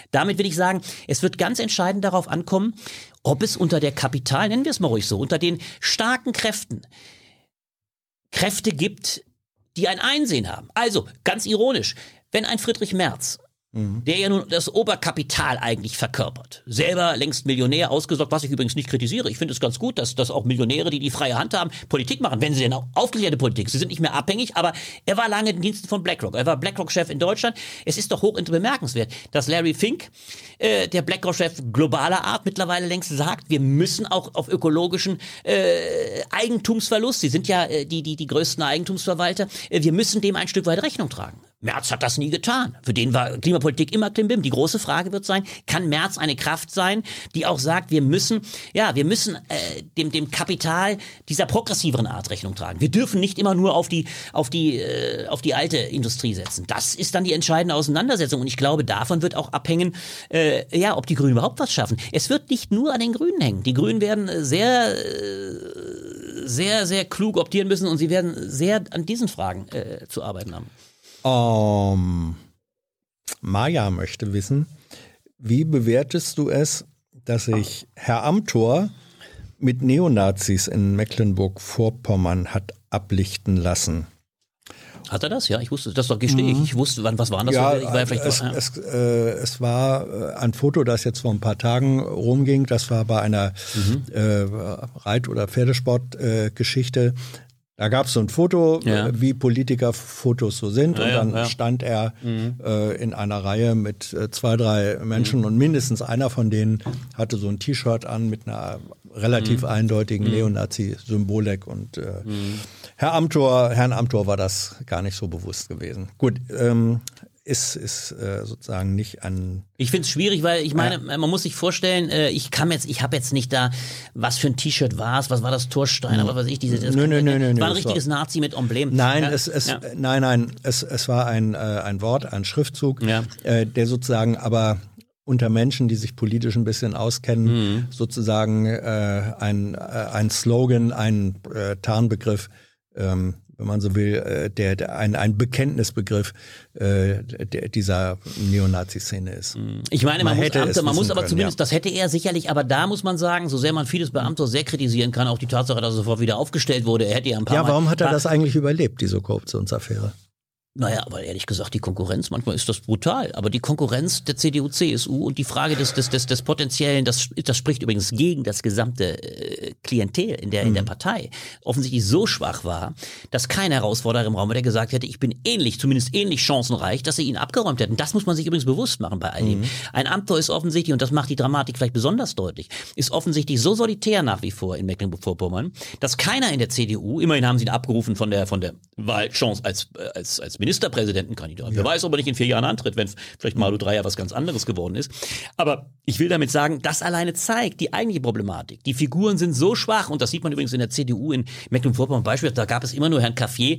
Es gab vielleicht noch Herrn, das Rehberg, ne? das ist der, der, der, der finanzpolitische Sprecher und, und Ziehvater oder, oder Förderer von Merkel ein Stück weit. Also will sagen, da ist nichts. Das ist zum Teil auch Steppe, Christ. Und deswegen bleibt ein Amtor immer noch so etwas wie ein Hoffnungsseher. Und eines muss man ihm, deswegen will ich das wenigstens sagen, ich kenne, habe das Bild, war wahrscheinlich auch in Zeit meines Urlaubs, hab's nicht gesehen. man muss ihm eines zugute halten, gerade was die, die Nazi-Frage und die, die Frage gegen rechts anbelangt, hat er im Bundestag eigentlich ganz gut und ordentlich ausgeteilt. Auch gerade gegen die AfD. Also da wird man ihm nicht sagen können, dass er bis dato nur gekuschelt hätte. Das würde man, das wäre, glaube ich, nicht fair. Er hat da ziemlich ausgeteilt. Ja, ja, ähm, ja aber gehört jemand, der ich meine, es gab nun mal die, die, äh, diese Korruptions- und die Aktienaffäre und so, selbst wenn er sagen, ja, ich habe hier die Option gar nicht äh, angenommen. Ähm, und ein Stück weit äh, scheint er sich ja auch immer mit seiner gefühlten Jugendlichkeit rauszureden. Äh, ähm, Gehört so jemand eigentlich wirklich immer noch deiner Meinung nach als Hoffnungsträger in den Bundestag? Nur er muss kein Hoffnungsträger sein, aber ich halte es da ganz banal bei all diesen Fragen. Wir könnten gleich weitermachen. Äh, wird Frau Giffey eine gute Bürgermeisterin von Berlin werden? Ich ja. bin nämlich ziemlich sicher, dass sie gewählt wird, um es deutlich zu machen. Mhm. Ich glaube ziemlich sicher, dass sie gewählt wird, aber ich nehme es wohl an, obwohl ich mir da auch anderes vorstellen könnte. Äh, aber ich befürchte, meine lustigerweise alte Mitstudentin äh, Bettina Jarasch, mit der ich lange mhm. Politik studiert habe, die ja die Kandidatin der Grünen ist, sie wird von kaum jemandem gekannt. Es ist noch immer die Bettina, die lange Zeit eben gut lag lag. Sie lag, ich weiß nicht wie momentan, ich müsste mal gucken, vielleicht kannst du, ich weiß nicht, wie die Werte sind, vielleicht weiß, wisst ihr es? Nein. Bettina Jarasch mhm. lag eine Weile sogar mit den Grünen vor der SPD. Mhm.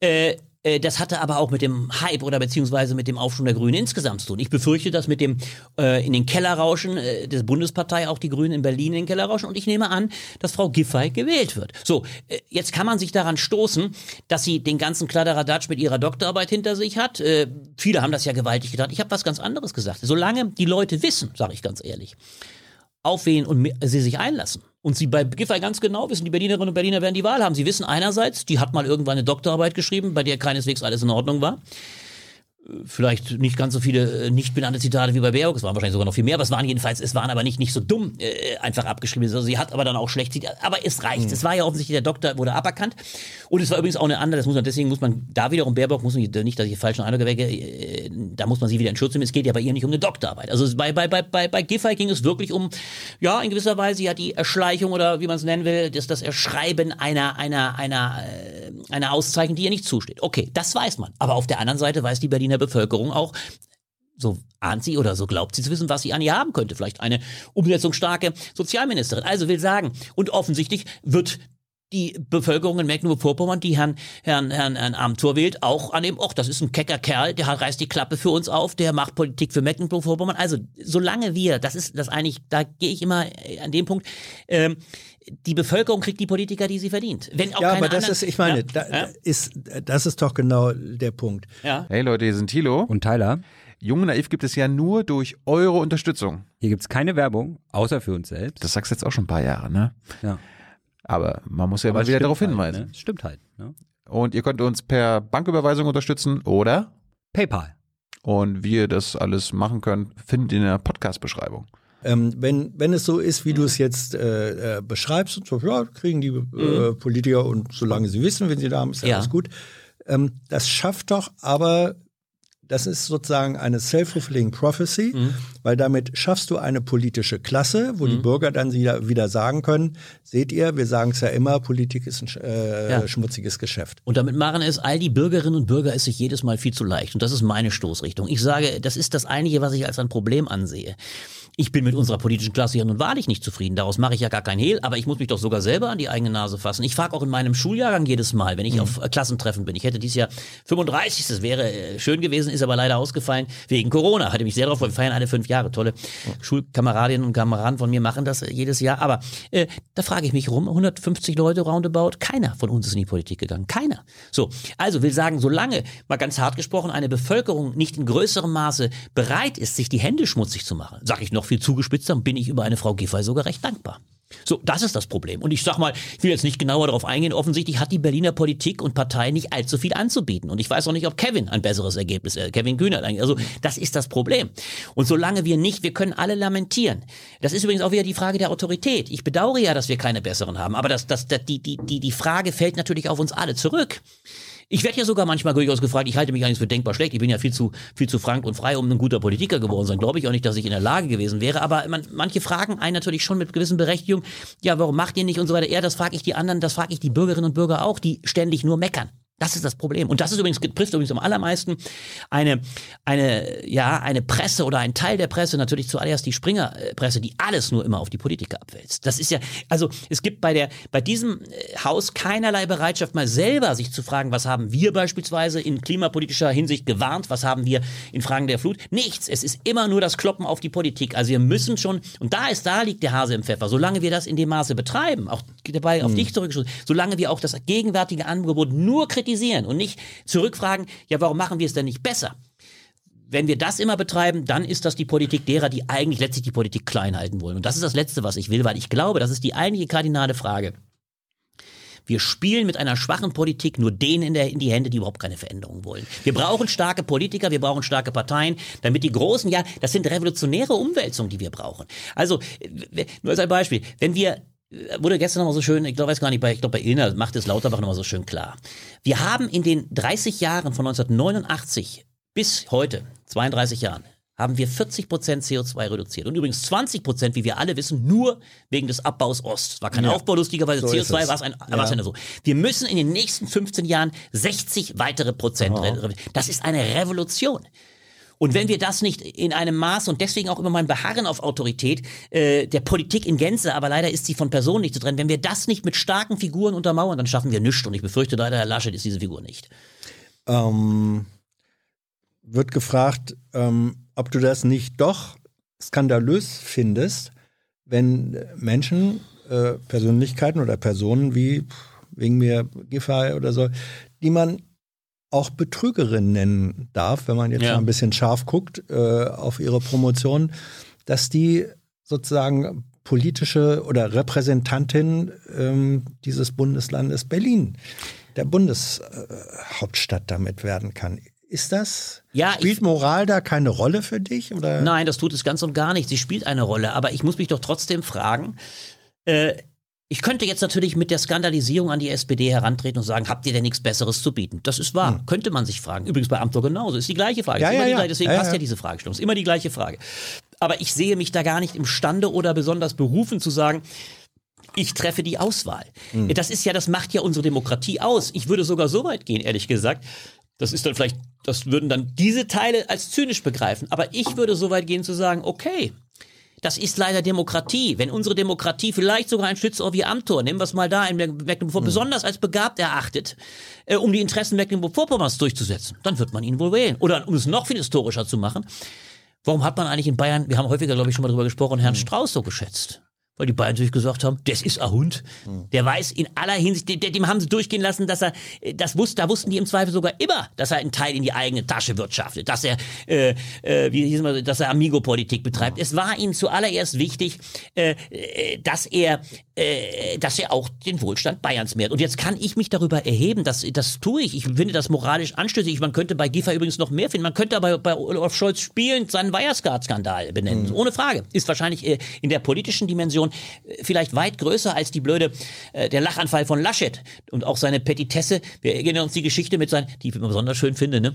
Die Geschichte, er war ja zehn Jahre Tutor und hat äh, seine schönen äh, Arbeiten äh, Noten bewertet. Die, Ja. ja, einmal verliert er sämtliche Arbeiten, aber statt es einzugestehen, sagte ich gebe jetzt in allen Noten. Dummerweise ist es daran gescheitert, dass er Noten gegeben hat an zwei Leute, die nie mitgeschrieben haben. Also das sind natürlich Sachen, bei denen du sagst, also das ist übrigens natürlich schon eine Sache, die, die eigentlich auch die, die Ernsthaftigkeit ein Stück weit in Frage stellt. Aber äh, das Versagen von Scholz, Wirecard, meinetwegen auch die Hamburger äh, G20, das Scheitern seiner, äh, seiner G20, des G20. Also da gibt es auch Dinge, bei denen man sagen muss, ja, diskreditiert das. Ich, ich finde das nicht zuträglich. Ich finde, wir müssen leider dann sagen, entweder bieten wir Besseres auf. Ich kann das alles äh, fatal finden, tue ich. Ich würde auch sagen, ein Andi Scheuer hätte längst zurücktreten müssen. Aber wenn es denn zur Wahl kommt, ist die Wahl eigentlich nur ein Stück weit auch eine Messlatte für die geistige Haltung dieses, dieser Bevölkerung. Deswegen trifft dieser Satz es immer. Äh, die, Polit die Bevölkerung hat, hat die Politiker, die sie verdient. Wenn, wenn die Berliner Bevölkerung der Meinung ist, wir wollen lieber Frau Giffey, da wissen wir, was wir haben, die ist durchsetzungsstark, so werden einige sie wahrnehmen.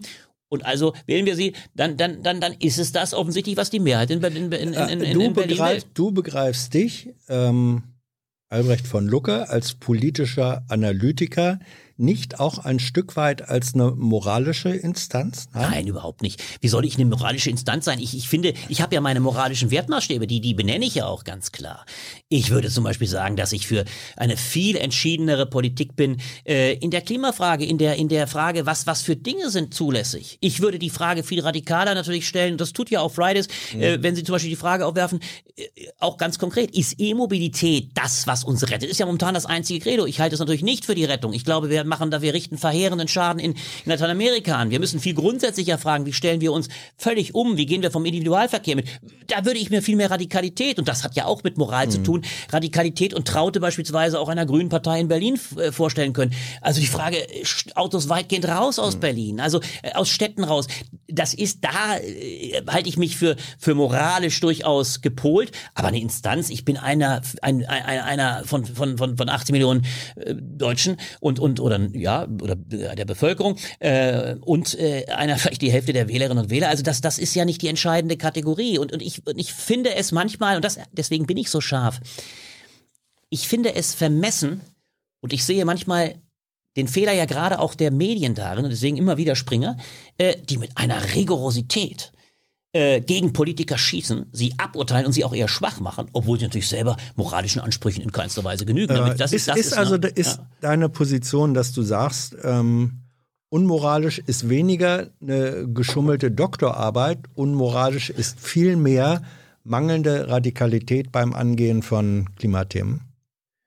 Nein, das ist nicht, du hast ganz recht, man kann, wenn man, ich, mir ist der Begriff der Moral in dem Fall nicht der geeignete. Äh, ich, ich würde sagen, ähm, äh, Geboten, nenn es geboten. Ich finde nicht äh, geforderlich, historisch erforderlich. Auch übrigens, wenn man es mal moralisch betrachtet, äh, dann, äh, wir hatten ja diesen enormen Streit, den hielt ich übrigens auch für ganz fatal. Die Grünen sind natürlich dann in Verteidigung von Baerbock quasi, haben sie die Flucht, du kannst dich erinnern, die Flucht nach vorne angetreten, dann kam dieser Wahnsinnssatz von Krischer, dem, dem stellvertretenden Versuch, äh, Laschet ist verantwortlich für die Toten äh, der Klimapolitik der CDU, CSU.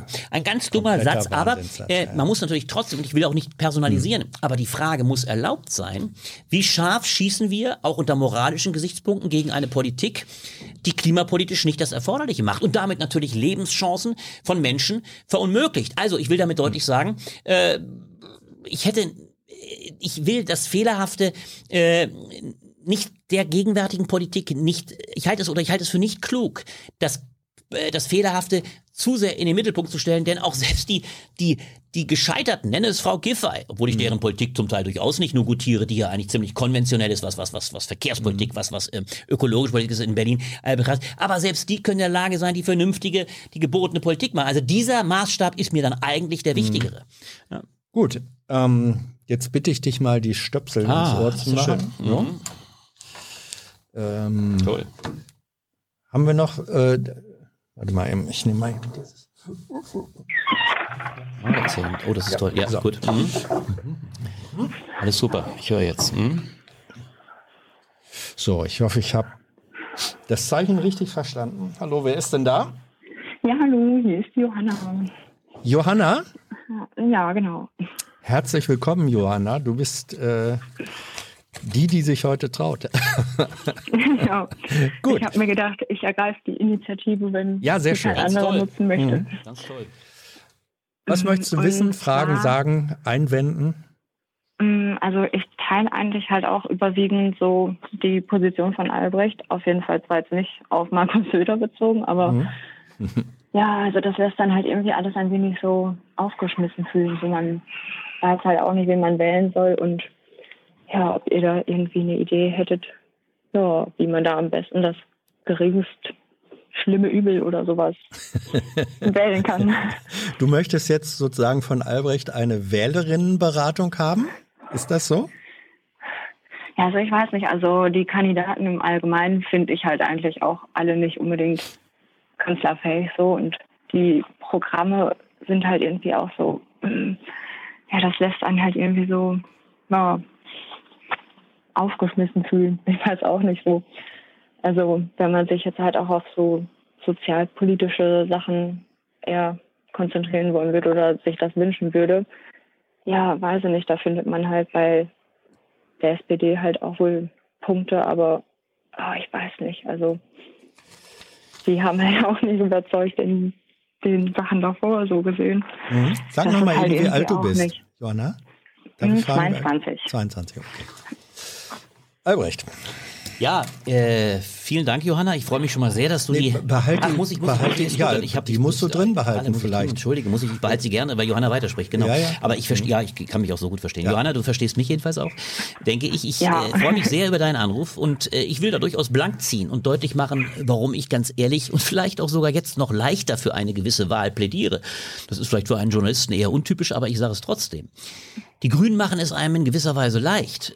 Weil es geht gar nicht mehr in meiner Einschätzung um die Kanzlerschaft. Es geht um die Frage, ob sie noch stark genug sind, um die Politik, die ich gerade, weil du so jung bist, als die dann doch gebotene ansehe. Übrigens auch sozialpolitisch, aber auch in Gänze in der Freiheitsfrage. Wie viel Freiheit hat die zukünftige Generation überhaupt noch Politik zu machen? Das ist ja die Entscheidung, die das Verfassungsgericht getroffen hat, die gesagt hat, wir müssen klimapolitisch mehr machen in der Gegenwart, damit wir nicht in 15 Jahren so rigide durchregieren müssen, also richtiggehend autoritär, äh, mit Vollbremsung, so war der Begriff. Äh, damit das nur möglich ist, brauchen wir eine entschiedene Klimapolitik. Und da ist es ganz schlicht. Also- Äh, deswegen würde ich bei aller Kritik, das sei auch vielleicht nochmal an der Stelle deutlich gesagt, ich wollte eben keineswegs von der Wahl der Grünen abraten. Im Gegenteil, ich würde sogar sagen, gerade weil ich nicht glaube, dass sie Kanzlerin werden, äh, ist es eher, und, und das macht es wiederum leichter. Das ist übrigens eine Chance. Sie werden übrigens auch in der, in der, in der Strategie umstellen, tun das übrigens auch schon. Deswegen gilt es meinem Eindruck nach unter klimapolitischen Gesichtspunkt gerade für die junge Generation, die Grünen dann doch so möglichst stark zu machen, damit sie in einer schwarz äh, schwarz-grünen Regierung, wahrscheinlich unter Laschet,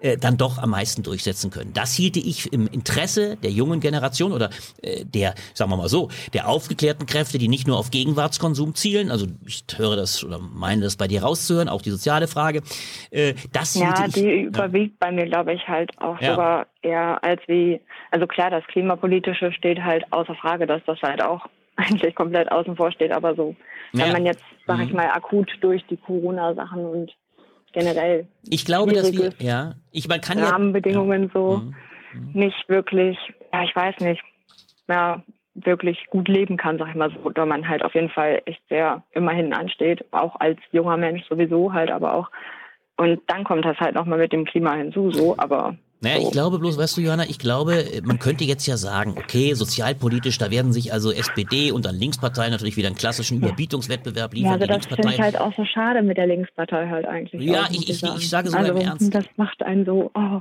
ja eben, Da- das ist, das empfinde ich nicht als befriedigend und ich sage ganz ehrlich, die, die, danke, Tyler, die eigentliche sozialpolitisch entscheidendste Frage für deine Generation ist sicherlich auch die klimapolitische Frage. Wir werden, wenn wir diese Frage nicht angehen, und das geht auch sicherlich nicht nur deutschlandweit, sondern es wird auch europäisch in den nächsten Jahren etwas notwendig sein, weil wir brauchen auch die, die Kraft und die Power, die über einen nationalen äh, Ritt hinausgeht. Äh, ohne einen Angang in der klimapolitischen Frage werden auch die sozialen Fragen immer dramatischer werden. Wenn hier nicht irgendwas passiert, und äh, deswegen glaube ich, brauchen wir schon eine starke äh, ökologische Fraktion, dann, dann wird uns auch sozialpolitisch diese Krise massiv einholen. Also denken wir dran, auch das, was uns jetzt als soziale Fragen natürlich mit der, mit der, mit der Flutkrise begegnen, das sind ja ungeheure Kosten.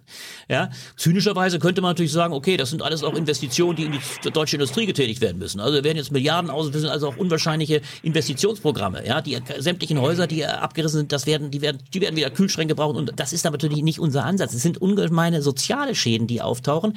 Also eine gute Sozialpolitik kann nur eine ökologisch präventive, vorsorgende Politik sein. Deswegen äh, würde ich diesen Unterschied gar nicht so durchgehen lassen. Ich würde sagen, da ist für euch äh, eigentlich als junge Generation die Frage nicht gleich beantwortet, aber doch ziemlich klar, es muss an der klimapolitischen Front ungemein viel passieren. Mm, Ja, aber angenommen, also ich wohne jetzt auch sogar in NRW, aber bin halt glücklicherweise auch nicht irgendwie in den betroffenen Gebieten. Aber da hat man sich halt auch schon gedacht, wenn es halt eigentlich jedes zweite Kommune hätte treffen können, so kann man halt froh sein, dass man nicht dazu gehört, so. Mhm. Aber angenommen so alle, die, keine Ahnung, die in Hartz IV leben oder generell super wenig Einkommen haben und Grundsicherung oder was weiß ich nicht halt beantragen müssen, was machen die denn jetzt gerade aktuell? So, ich meine, die sind ja sowieso schon immer echt sehr am Existenzminimum am Kratzen so. Und ich weiß nicht, also wenn man dann jetzt auch noch solche und Hochwasserschäden hat, dann das zu bezahlen, ist natürlich auch nochmal unmöglich. Aber so, ich weiß nicht, also wenn ich mir das jetzt mit den Grünen, ich habe das beispielsweise mit dem Ausgleich auch nicht verstanden. Ich selbst Mhm. fahre kein Auto, habe nicht mal einen Führerschein bis jetzt. Mhm. Also benutzt nur Bus und Bahn und früher, als ich noch ein Kind war, gab es das auch nicht, dass man irgendwo abgeholt worden wäre oder so. Da ist man auch schon immer mit dem Fahrrad oder mit dem Bus gefahren, so ganz normal. Aber weiß ich nicht, ich wohne halt auch nur in einer Mietwohnung und die hat halt leider auch so eine Gasboilerheizung. Das wird für mich halt auch super teuer dann nochmal werden, obwohl man ja auch dann sogar eigentlich einen kleineren CO2-Fußabdruck hätte. Fliegen bin ich auch erst einmal in meinem Leben und finde ich auch gar nicht so schön, also müsste ich auch gar nicht nochmal machen. Aber so weiß ich nicht, dass Mhm. wie die das ausgleichen wollen würden, das verstehe ich auf jeden Fall auch nicht. Und finde ich es irgendwie dann auch schwierig, wenn dann gesagt wird, halt irgendwie, ja, ah, versteht man ja sowieso nicht, das braucht man hier nicht erklären oder so. Ich glaube, das war auch bei irgendeinem Pressedingens mal von den Grünen auch. Darf Das finde ich halt auch warte, schwierig. Moment, Moment, äh, ja, Moment bitte, äh, Albert.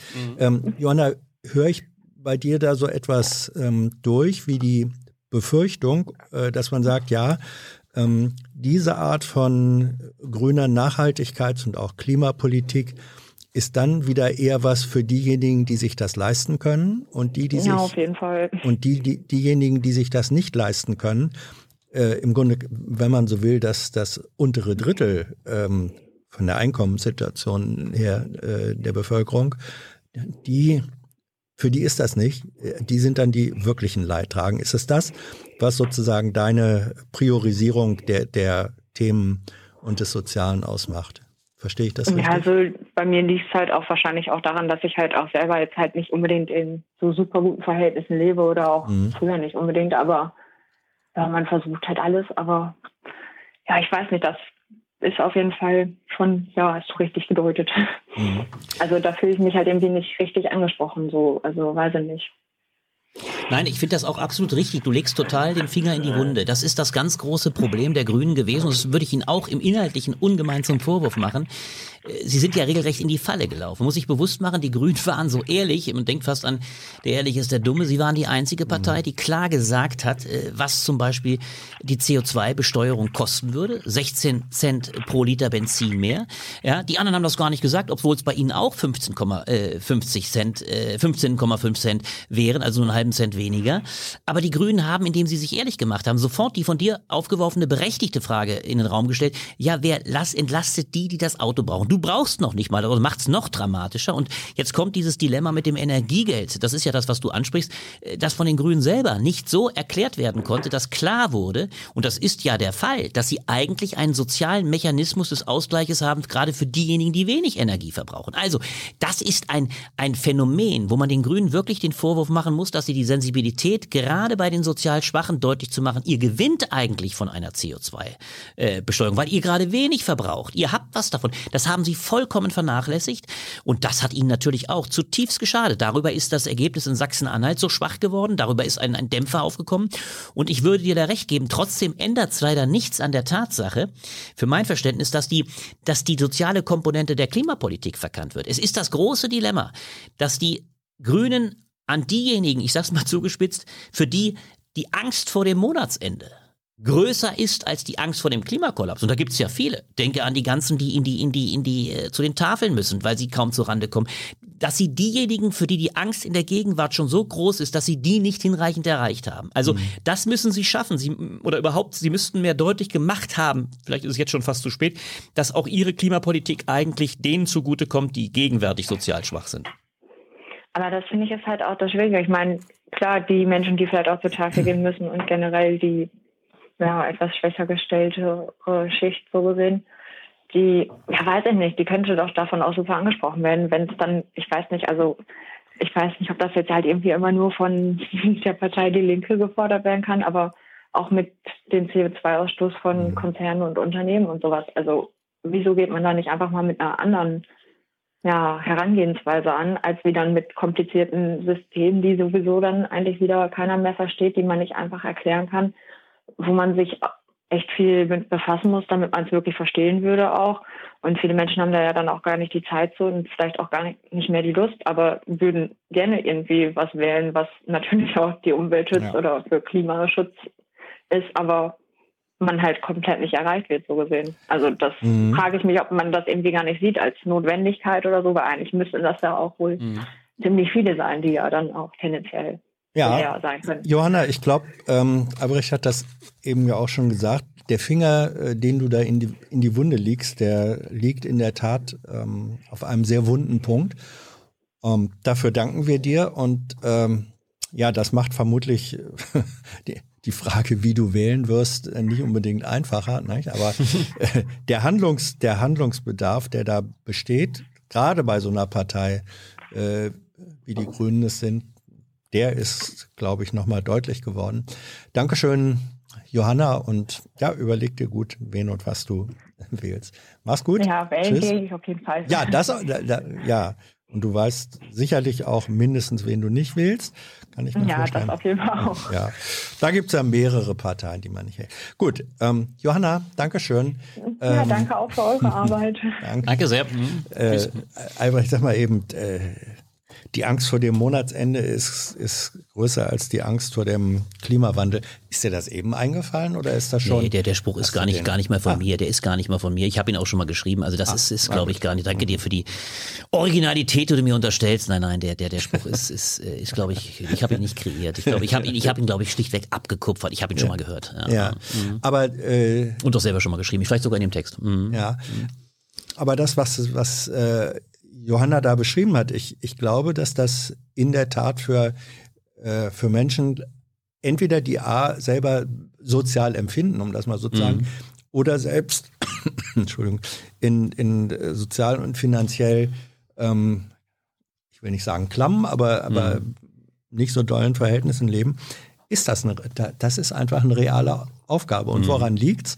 Dass ähm, da du dich ja hier sozusagen als, als Grüner unter schwarzer Führung ähm, geoutet hast, woran liegt's, dass diese Partei, die Grünen, ähm, das so offenbar nicht auf die Reihe kriegen, das zu verbinden? Da sehe ich zwei, zwei Punkte. Ich sehe zum einen natürlich, dass äh, die Grünen tatsächlich, und da ist schon der alte Satz, das Sein bestimmt das Bewusstsein, nicht immer so sozial sensibel sind, wie es andere Parteien sind. Sie haben eine Klientel, auch in ihrer ihrer Mitgliedschaft, auch in der in der in der in der in den Hauptaktiven, die nun gerade natürlich nicht schlechter gestellt, sondern die eben besser situiert ist. Das ist eine klassisch bürgerliche Partei. Darüber fehlt in manchen Punkten natürlich die soziale Sensibilität. Das ist sicherlich der Fall. Also sie sind nicht von Hause aus gepolt, immer das mitzudenken. Wobei und jetzt kommt's inhaltlich das durchaus aufgehoben ist. Es gibt ja das Energiegeld. Sie haben es aber offensichtlich zum Teil so wenig verinnerlicht, dass sie es auch gleich bringen müssen. Dass sie dem, das haben sie ja, daran sind sie gescheitert, dass sie den Vorbehalt ausräumen müssen. Und jetzt ist das Zweite, weil es natürlich eine Kampagne gibt, die schon lange gegen die Grünen getrieben wird. Das ist die grüne FDP. Die sind sozial hoch unsensibel. Das hat eine gewisse Berechtigung an dem Punkt, dass man schon auch von einer, einer gewissen historischen Ungerechtigkeit sprechen muss. Die Grünen haben genauso wie die SPD Hartz IV damals durchgebracht. Es ist ihnen aber nie auf die Füße gefallen. Die SPD ist, wie wir wissen, an, an Hartz Naja, IV es, bisschen. Aber du hast, die Grünen haben, haben, denk mal dran, ich weiß gar nicht, die Wahl, äh, ja, ein bisschen, es gibt Teile der Grünen, der alten Grünen, die das reklamieren, aber man sieht durchaus eine Spaltung. Den größten, den größten Schaden an Hartz IV hat die SPD genommen, weit größer. Und dann kam die Spaltung in SPD und Linkspartei. Will sagen, die Grünen haben, haben äh, sich an dem Punkt immer ziemlich aus der Affäre gezogen. Und, und trotzdem haben sie ja, das muss man ihnen ja zugutehalten, sie haben die soziale Frage äh, intus, aber sie haben sie nicht gut äh, artikuliert. Und insofern laufen sie eben genau dieser Kampagne quasi ins Messer, und das ist in dieser Wahl ähm, beispielhaft passiert, äh, wo es ganz deutlich heißt, äh, das ist die Partei der Besserverdiener. Denk mal an die Sache beispielsweise auch, diese Riesenkampagne, die Bildzeitung äh, Anfang letzten Jahres fuhr gegen äh, die Grünen, oder war sogar dieses, natürlich Quatsch, das war Januar dieses Jahr, nein, das war das letzte, glaube ich schon nicht. Genau, das war noch vor, das war vor der, äh, vor Corona, diese riesen Nackensteak-Debatte. Die Grünen wollen uns unser Nackensteak nehmen. Oder äh, die gleiche Sache Veggie Day. Es ist natürlich immer die gleiche Stoßrichtung. Ihr könnt euch das ja leisten. Äh, ihr gut Situierten könnt euch's leisten. Deswegen auch das Infame, und das ärgert mich bei Wagenknecht ebenso ungemein. Wagenknecht versucht ja ganz geschickt, das macht übrigens die AfD in ähnlicher Weise, das weiß ich auch sehr genau, deswegen sagt ja Gauland immer, kommen Sie zu uns, Frau Wagenknecht, da sind Sie richtig. Äh, die AfD versucht ja immer ganz geschickt, äh, das Soziale und das Ökologische zu entkoppeln.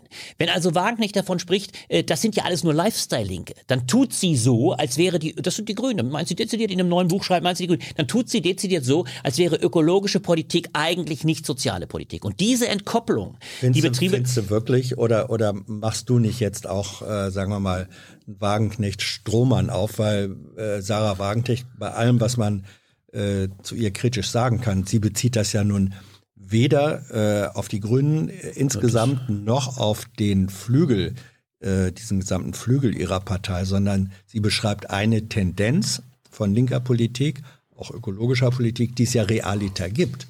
Ja, sie meint es aber in ihrem Buch, ich habe das Buch ja, äh, Ja. gelesen und nicht nur gelesen, sondern auch besprochen, sie meint es dezidiert in weiten Teilen. Äh, ja, also, oder anders ausgedrückt, sie, sie diskreditiert tatsächlich, äh, und da meint sie schon sehr allgemein die Grünen und nicht nur irgendwie einen Teil, sie kritisiert ganz generell mit dem Vorbehalt, aha, das sind ja die besser situierten. Die können sich's ja leisten. Die können sich gutes Essen leisten. Die können sagen, dass sie, dass sie auch äh, den Öko, äh, den Öko-Metzger oder den, den, den, den, den Ökoladen eben referieren. Sie kritisiert generell eine, eine Mentalität, die diese Sensibilität aufbringt und unterstellt damit letztlich, dass es dort keine soziale, äh, keine soziale Grundtendenz gibt. Und das halte ich für grundverkehrt, vor allem, weil es unterschlägt, dass natürlich eben dieser Umgang, auch anderer Umgang mit, mit, mit äh, Tier, mit, mit Landwirtschaft etc. auch eine soziale Komponente hat. Das unterschlägt sie. Das heißt natürlich nicht, und da, da gebe ich dir recht, ich gebe dir in einem Punkt sehr recht.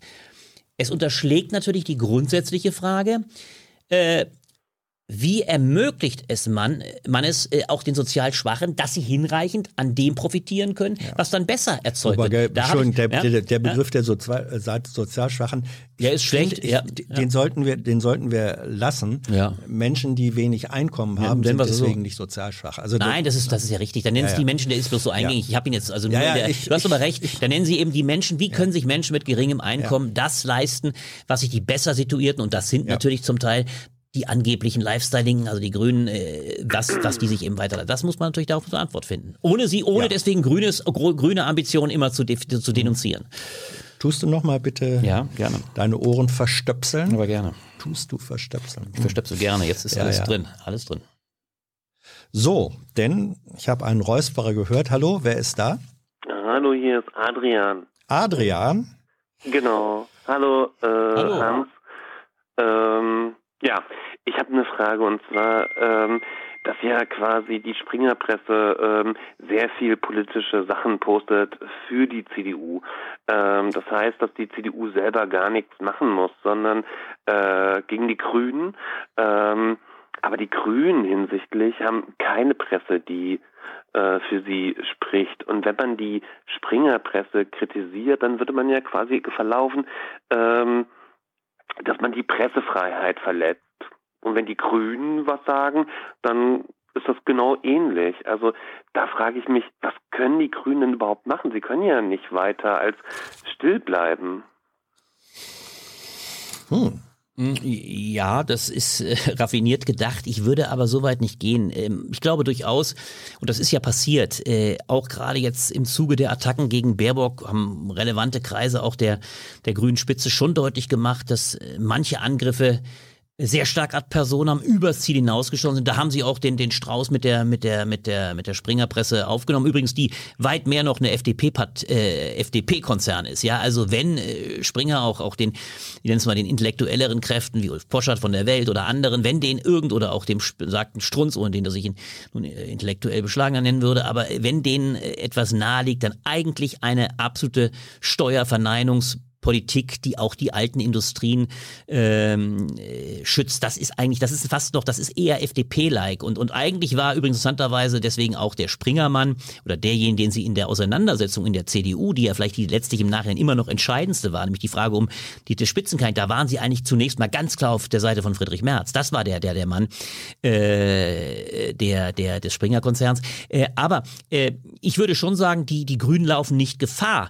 Im Gegenteil, aber man müsste manchmal die Auseinandersetzung natürlich zuspitzen, das, das teile ich, aber sie, sie, die, die laufen nicht Gefahr, äh, sofort die Pressefreiheit äh, zu, zu verletzen, wenn sie, wenn sie auch eine, eine überschießende Parteinahme kritisieren. Wir interessanterweise die Taz beispielsweise, wenn, wenn du dich oder daran erinnerst, die Taz, die ja doch eigentlich in Teilen sehr grünnah ist oder zumindest Sympathien für die Grünen hat, ja auch die Grünen, und das macht es auch so interessant, gerade Baerbock ja sehr scharf attackiert hat. Ja, also es gibt schon auch noch Kräfte innerhalb der, der, der, äh, der des Partei, des, des, des, äh, des, des Medienspektrums, die grün nah sind. Übrigens, ich würde sogar durchaus zustimmen, dass auch nicht unerhebliche Teile in den öffentlich-rechtlichen Medien, die, Artik, die, die Kritik kommt ja oftmals eher von der rechten Seite, dass die öffentlich-rechtlichen Medien recht grün nah sind. Das ist zum Teil durchaus nicht falsch. Also es gibt nicht unerhebliche Kräfte, die, die sehr grün nah sind. Aber gerade von daher, und das ist das Interessante, gerade auch daher, gerade bei denen, die sehr befürwortend für Baerbock waren, kam manchmal am härtesten die Kritik gerade an ihrer Performance. Also es ist nicht so leicht zu sagen, weil, weil, weil, weil man vor allem übrigens mit dem gleichen Argument, warum ich heute so scharf bin, weil man natürlich auch maßlos enttäuscht war. Es waren gerade diejenigen, äh, ich war da oder distanzierterer, ich habe zwar auch am Freitag einen Kommentar oder ein, ein, ein Profil, ein, ein, ein äh, Baerbock-Porträt geschrieben, aber ich war nun nicht ein enthusiastischer Befürworter. Die gab es aber, auch in der Süddeutschen Zeitung, Frau von Bouillon oder, oder in, der, in, der, in, der, in der Taz, aber gerade die. Bei den Blättern. Äh, ja, bei den Blättern bei uns wüsste ich gar nicht, haben wir so eine hm. scharfe pro Baerbock? Ich wüsste gar nicht, habe ich ja meistens geschrieben. Also ja, ich war vielleicht, ich war, ich war aber kein, kein, kein Baerbock, ich war nie ein Baerbock-Enthusiast. Okay. Kein, hä?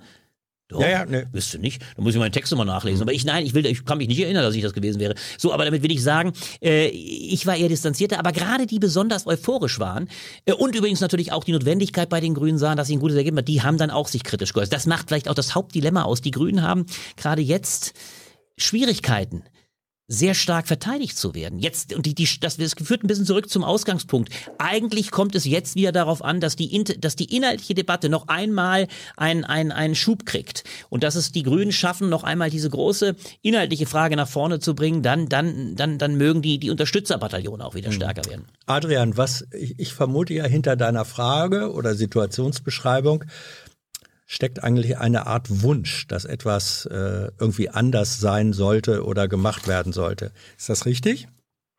Ähm, naja, zumindest ähm, gibt es ja viele Verfehlungen von Herrn Laschet, ähm, die quasi genauso wichtig oder wirksam oder vom, ja, nee, vom Gewicht her sind, mhm. äh, wie die von Frau Baerbock. Und ähm, die Presse ist da nicht dabei, also zumindest äh, bei Springer, ja.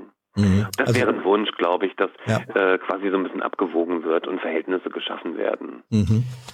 Naja, da würde ich aber an dem Punkt konkret sagen, äh, denke mal daran, äh, man kann nicht behaupten, dass diese lächerliche Zunge von Herrn Laschet, äh, Lachanfall habe ich es genannt, andere auch, dass dieser Lachanfall nicht hinreichend äh, hochgeschrieben bzw. ausgedrückt. Man könnte es ja mal ganz positiv sehen man, oder mal ein bisschen belanglos sagen. Der, dieser Dussel, Entschuldigung, das äh, sage ich mal, der eben nicht im Blick hatte, dass er genau im Fokus der Kamera war. Er hat ja klar gesagt, ich habe das gar nicht gehört, was der Bundespräsident da gerade gesagt hat. Übrigens hat auch Steinmeier, das ist sehr lustig, nicht? Das wurde nicht so kolportiert, aber übrigens kandidiert auch Steinmeier nicht für den Kanzlerjob. Das heißt, er ist dann auch nicht mehr so relevant. Auch Steinmeier hat dann gefeixt. Äh, weniger offensichtlich als Laschet, aber ich will damit sagen, Laschet wurde mächtig in die Mangel genommen. Er wurde genauso oder sehr durch den Wolf gedreht, weil, und jetzt ist der entscheidende Punkt, weil natürlich bei Laschet auch seine ganze Schwäche während der Corona-Krise evoziert wurde. Es wurde alles wieder aufgerufen. Es war wieder da, dass das eben eine Frohnatur ist, dass er diese Autorität nicht hat, dass er auch nicht entschieden Politik macht, dass er oftmals äh, auch äh, ein Glaskinn hatte, wenn er angegriffen wurde in Talkshows. Also, ich kann gar nicht behaupten, dass Laschet nicht auch sehr kritisiert wurde. Er hat bloß ein ganz großes Glück und das ist das Dilemma, da kann ich leider wieder darauf verweisen. Er hat das große Glück, dass er in der Dauerregierungspartei CDU-CSU der Vorsitzende ist, mit der Abstand die stärkste Partei, dass er für die keine Experimente-Logik der CDU-CSU steht, dass er eine Kanzlerin im Rücken hat, die, auch wenn sie kein Fan von Laschet ist, wie sollte sie es auch sein, die dann trotzdem Politik und Wahlkampf für, für die CDU-CSU machen wird. Und dass er, und das ist das Letzte, dass er eben auch schon einmal vier Jahre lang, nämlich von 2017 bis 2021 unter Beweis gestellt hat, dass er, wie man es auch immer wertet, du würdest sagen, ich übrigens auch, vermute, dass du sagen würdest, er hat es eben eher sehr fossilistisch, sehr traditionell traditionell, sehr äh, wirtschaftsfreundlich, aber er hat eben Nordrhein-Westfalen regiert. Wenn das alles eben auf eine Baerbock nicht zutrifft, dann schlagen diese ganzen Dinge viel, viel härter zu Buche. Und deswegen ist diese große Ernüchterung gegenüber Frau Baerbock da, die im Falle von Laschet, wir können übrigens aber auch Giffey nennen, die eben auch schon mal Ministerin war, die dann eben nicht so sein. Das ist die Hypothek von Baerbock. Setzt du, setzt du noch mal deine ja, gerne, natürlich. rein? Mhm. Ja, ähm, ja, also der Kern des Arguments ist ja, dass es den Laschets oder Giffey's oder anderen leichter fällt, dadurch, dass sie so viele andere politische Aktivbetätigungsfelder haben. Die können dann vielleicht leichter drüber wegspielen, während bei Baerbock im Moment sozusagen das einzige die einzige beschriebene Seite, die ihr Buch hat, das ist die Frage äh, ihrer, ihres Lebenslauf, ihrer Mitgliedschaften, äh, ihrer Bücher. Und das wird dann gerne weitlich ausgenutzt. Ne? Das, ist, das ist der Punkt. Ja, äh, Adrian?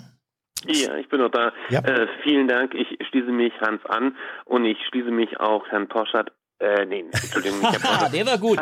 Das ist mir noch nicht passiert. Das, da, da, da, da wäre ich mich doch entschieden, aber ich fühle mich Nein, das ist, äh, halb so wild, Adrian. Das, hast, das war sehr gut. Da hast du mir viel Freude, also Amüsement bereitet. Das finde ich gut. Ich hatte mir Ja. Ich hatte mir im Porsche nur aufgeschrieben als, Ja. äh, als Erinnerungslücke. Ja, ja. Äh, und ähm, nee, äh, vielen Dank, Albrecht. Ähm, ich sehe das genauso. Ähm, CDU keine Experimente und das ist quasi der Schlüssel. Ja. ja, ja. Das ist richtig. Ja, ja. Adrian, Dankeschön. Vielen Dank. Ciao. Danke. Ciao. Ja. Äh, haben wir noch jemanden, äh, dem wir in Kürze anrufen wollen würden? Ähm, Im Moment scheint keiner in der Leitung zu sein, ja. Ähm, ja, aber das ist, äh, sagt dir, sagt dir der Name Küchenhoff-Studie noch irgendwas? Küchenhof Studio? Studie, sagst Studie, du? die, Nee, die nicht, Küchenhoff. die nicht, nee. ähm, ja, das ist der Vorteil, dass ich ein bisschen älter bin als du. Mhm. Äh, Erich Küchenhoff, das war ein äh, Zeitungswissenschaftler in Münster, Mhm. der hat, äh, ich glaube, Ende der 60er Jahre äh, untersucht, äh, was wählen eigentlich, oder es war Teil einer Untersuchung, was wählen eigentlich Bildzeitungsleser Mhm. bei politischen Wahlen. Und das waren Zeiten, äh, da war die Bildzeitung oder ge- gemessen an den Zeiten ist die Bildzeitung heute ein äh, linksliberales Blatt. Ähm, da ging da ging es wirklich massivst, massivst, relativ hart und eindimensional zur Sache. Und äh, da wurden Menschen, und es gab äh, keine Social Media, es gab kein Internet, es gab, glaube zwei, zwei Fernsehprogramme oder so, oder drei, wenn es hochkam. Und dann äh, hat er festgestellt, ähm, dass trotz dieses Jahre und Jahrzehnte langen medialen Trommelfeuers die Bildzeitungsleser zu 60 Prozent damals SPD wählten. So, und daraus hat er dann, jetzt ändern sich die Zeiten, aber damals war die Erkenntnis, dass er gesagt hatte, für das Wahlverhalten ist eben nicht nur entscheidend, noch nicht mal in erster Linie entscheidend, was ähm, über Medien an Informationen und auch Propaganda an Menschen herangetreten werden, sondern entscheidend ist das, ähm, was aus ihrem eigenen sozialen Lebenszusammenhang, zum Teil sind das Familientraditionen, zum Teil sind das Berufstraditionen, ähm, wie das, welche Inputs von da kommen, welche Traditionen da sind, wie auch vielleicht diese neuen Informationen gefiltert werden. Das wirkt heute bestimmt alles nicht mehr so wie vor äh, 60, 50, 60 Jahren. Aber äh, ich glaube, es ist immer noch interessant zu wissen ähm, oder davon auszugehen, dass es nicht so funktioniert, dass einfach medial ein Input gegeben werden kann und das setzt sich dann eins zu eins so in Köpfen und Wahlverhältnissen um. So ist es eben nicht. Nein, absolut nicht. Aber man darf eins nicht vergessen. Das sind die Zeiten gewesen, in denen die Milieuverhaftung der ganzen sozialdemokratischen Wählerinnen und Wähler beispielsweise massiv war. Das waren die Zeiten, als äh, Millionen von Menschen, das waren übrigens die Hochzeiten der Bildzeitungslektüre, äh, Millionen von Menschen morgens mit der Bildzeitung in der Hand als Arbeitnehmerinnen und Arbeitnehmer in die Fabriken gefahren sind und natürlich trotzdem SPD gewählt haben, Gewerkschaft gewählt haben. Also es wurde äh, deswegen die 60 Prozent. Das sind übrigens die Zeiten auch, in denen Leute wie Franz Walter, der großartige Göttinger Politikwissenschaftler oder Peter Lösche genau diese Milieuverhaftung der Parteien beschrieben haben und gerade der SPD. Das ist ja aber nun ungemein in Auflösung. Die SPD hat genau diesen Humus, das macht ja ihre Schwäche aus, verloren. Die Linkspartei kämpft darum, dass sie wiederum in, die, das Milieu der, der Kleinverdiener, der Schlechtverdiener oder wieder auch ein Stück weit in das Milieu im Osten vordringt. Diese Milieuauflösung führt dazu, dass die Empfänglichkeit äh, für radikale Thesen, auch gerade äh, äh, ja Zuspitzung populistischer Art, wie es eben gerade ein, ein Julian Reichelt ja brillant betreibt und vor allem an einem Punkt, deswegen habe ich die Bildzeitung ja mal die rechte Abo genannt, das Politiker-Bashing in Gänze greift. Die alten Zeiten, du sagst zu Recht, die Bildzeitung war bestimmt nicht weniger scharf in anderer Weise, aber eines war ganz klar. Die Bildzeitung oder die nennst die Kapitalseite war klar in ihrer in ihrer Führungsetage war klar äh, mit Strauß äh, mit mit mit mit mit mit mit Springer an der Spitze war klar eine Partei, die auch gegen Willy Brandt schoss. Zunächst mal gegen die Versöhnungspolitik. Anfangs war er natürlich pro Brandt, weil Brandt damals als Rechter in der SPD galt, aber dann war er natürlich klar gegen diese äh, gegen diese Strömung. Es war also eine klare Positionierung auch zugunsten der CDU CSU. Strauß beispielsweise. So, das hat sich in sich in, in gewisser Weise völlig aufgelöst. Die neue Strategie des Springer Verlages, ich beschreibe das ja in meinem Text auch von Anfang des Jahres, ist eigentlich eine, die die Politik in Gänze schwächen will. Sie schießt mit dem klassischen Argument, eigentlich sind wir die letzte Oppositionspartei, das hat bereits Diekmann kreiert, wir machen Opposition gegen die Politik als solche. Und das, glaube ich, ist heute, und das macht das Drama aus, in Zeiten, in denen wir eben viel mehr, wir, braucht, wir bräuchten mehr Experimente in einem positiven Sinne. Wir müssten die Politik gerade im Sinne eines vorsorgenden Staates, alles, was wir diskutieren, wir bräuchten eine viel stärkere Veränderung. Äh, wenn du aber die Politik nicht mit Macht ausstattest und sie die, die Autorität nicht hat, dann ist eine solche Politik der Destruktion äh, von Autorität durch die Bildzeitung eine sehr effektive Maßnahme, um eigentlich Politik ja fast zu verunmöglichen. Ja. Setzt du noch mal Ja, ja, die natürlich. Mhm. Stöpsel rein? Denn wir haben jetzt wen am Telefon? Hallo? Ja, hallo, Kevin hier. Kevin. Mhm. Ja, genau. Ähm, und zwar, ich würde gerne mal eure Meinung dazu hören ähm, bezüglich unserer Verwöhntheit, was Wahlkampf angeht. Ich habe so den Eindruck, ähm, wir waren ja die letzten, letzten 16 Jahre förmlich verwöhnt von, von äh, der Wahl Merkel sozusagen. Ne? Also jeder war zufrieden mit ihr und äh, irgendwie habe ich das Gefühl, dieses Jahr, der, der Wahlkampf, der findet nicht wirklich statt. Ja. Das ist mehr ein, äh, ein Warten, bis irgendjemand in ein Fettnäpfchen tritt und äh, dann wird das ausgenutzt. Aber wirklich Inhalte kommen da nicht. Ja, und, und das ist, das ist, Kevin, vielen Dank für die Frage, die ich sehr spannend finde. Das ist ja die eigentliche Ironie fast der Geschichte. Merkel hat ihre Wahlkämpfe, wir wissen das alle, hat sie mit dem großen Begriff der asymmetrischen Demobilisierung betrieben. Merkel, die wusste, und sie, das war quasi ihre große Lektion des Jahres 2005, wir erinnern uns, das war der Wahlkampf, den sie gegen Schröder zu bestehen hatte. Und sie kam damals von einer absoluten Mehrheit. Die SPD hatte fast durch die Harzreform so an Boden verloren. Anfangs stand die CDU fast bei 50 Prozent. Also sie war auf dem höchsten Ross. Dann glaubte sie mit einer profilierten neoliberalen Politik, der Leipziger Parteitag, dann glaubte sie so richtig neoliberal durchziehen zu können. Und Schröder, das ist schon eine historische Leistung gewesen, hat in einer äh, ja absolut ironischen Wolte, mit auch übrigens, weil du es ansprichst, mit also harter Polemik, ja, äh, den Professor aus Heidelberg. Also er hat die, den, der damals den Kampf gegen Merkels äh, äh, Protagonisten mit viel, viel härteren Bandagen ausgetr- ausgetragen und er hat es geschafft, gerade die von Hans angesprochenen Milieus, die damals wahrscheinlich sogar noch weit stärker existierten, also klassischere sozialdemokratische Arbeitermilieus. Er hat es geschafft, obwohl er selber davor die Harzreform durchgesetzt hat, er hat es geschafft, sie so gegen die CDU einzunehmen, dass er die Wahl beinahe hauchdünn äh, nur verloren hat, also beinahe noch gewonnen. Es, äh, man kann immer sagen, wäre der Wahlkampf noch eine Woche weitergegangen, hätte Schröder diese Wahl wahrscheinlich, was fast unmöglich war, gewonnen.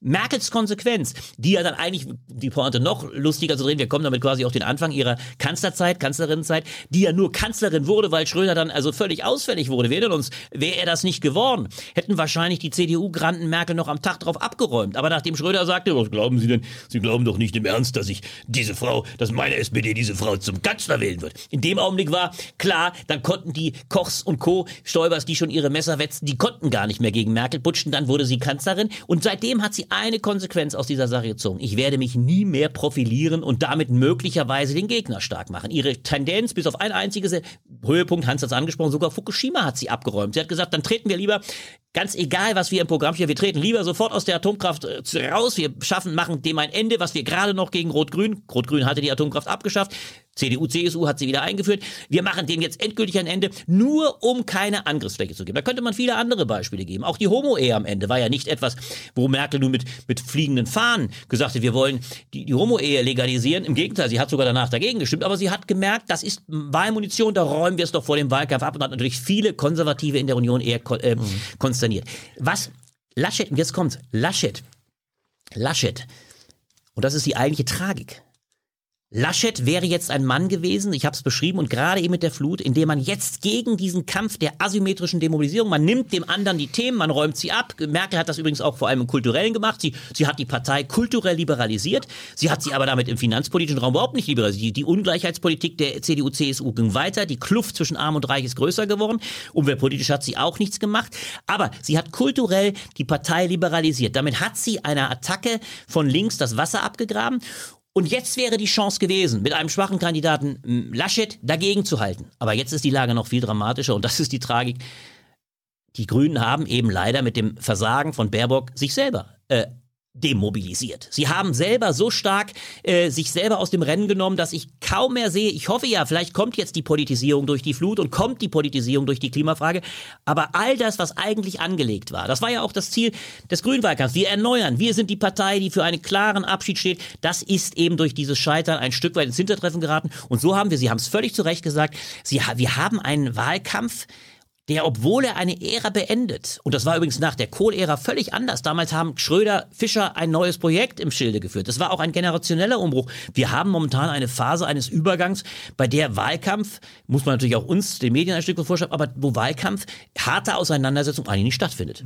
Äh, Kevin, ich äh, möchte dich fragen, weil also ich habe so ein bisschen gestutzt bei deiner Beschreibung, äh, weil du sagst, ja, jetzt Jetzt ist der Eindruck, dein Eindruck, dass gar kein Wahlkampf stattfindet, im Gegensatz zu den Wahlen vor vier und acht Jahren.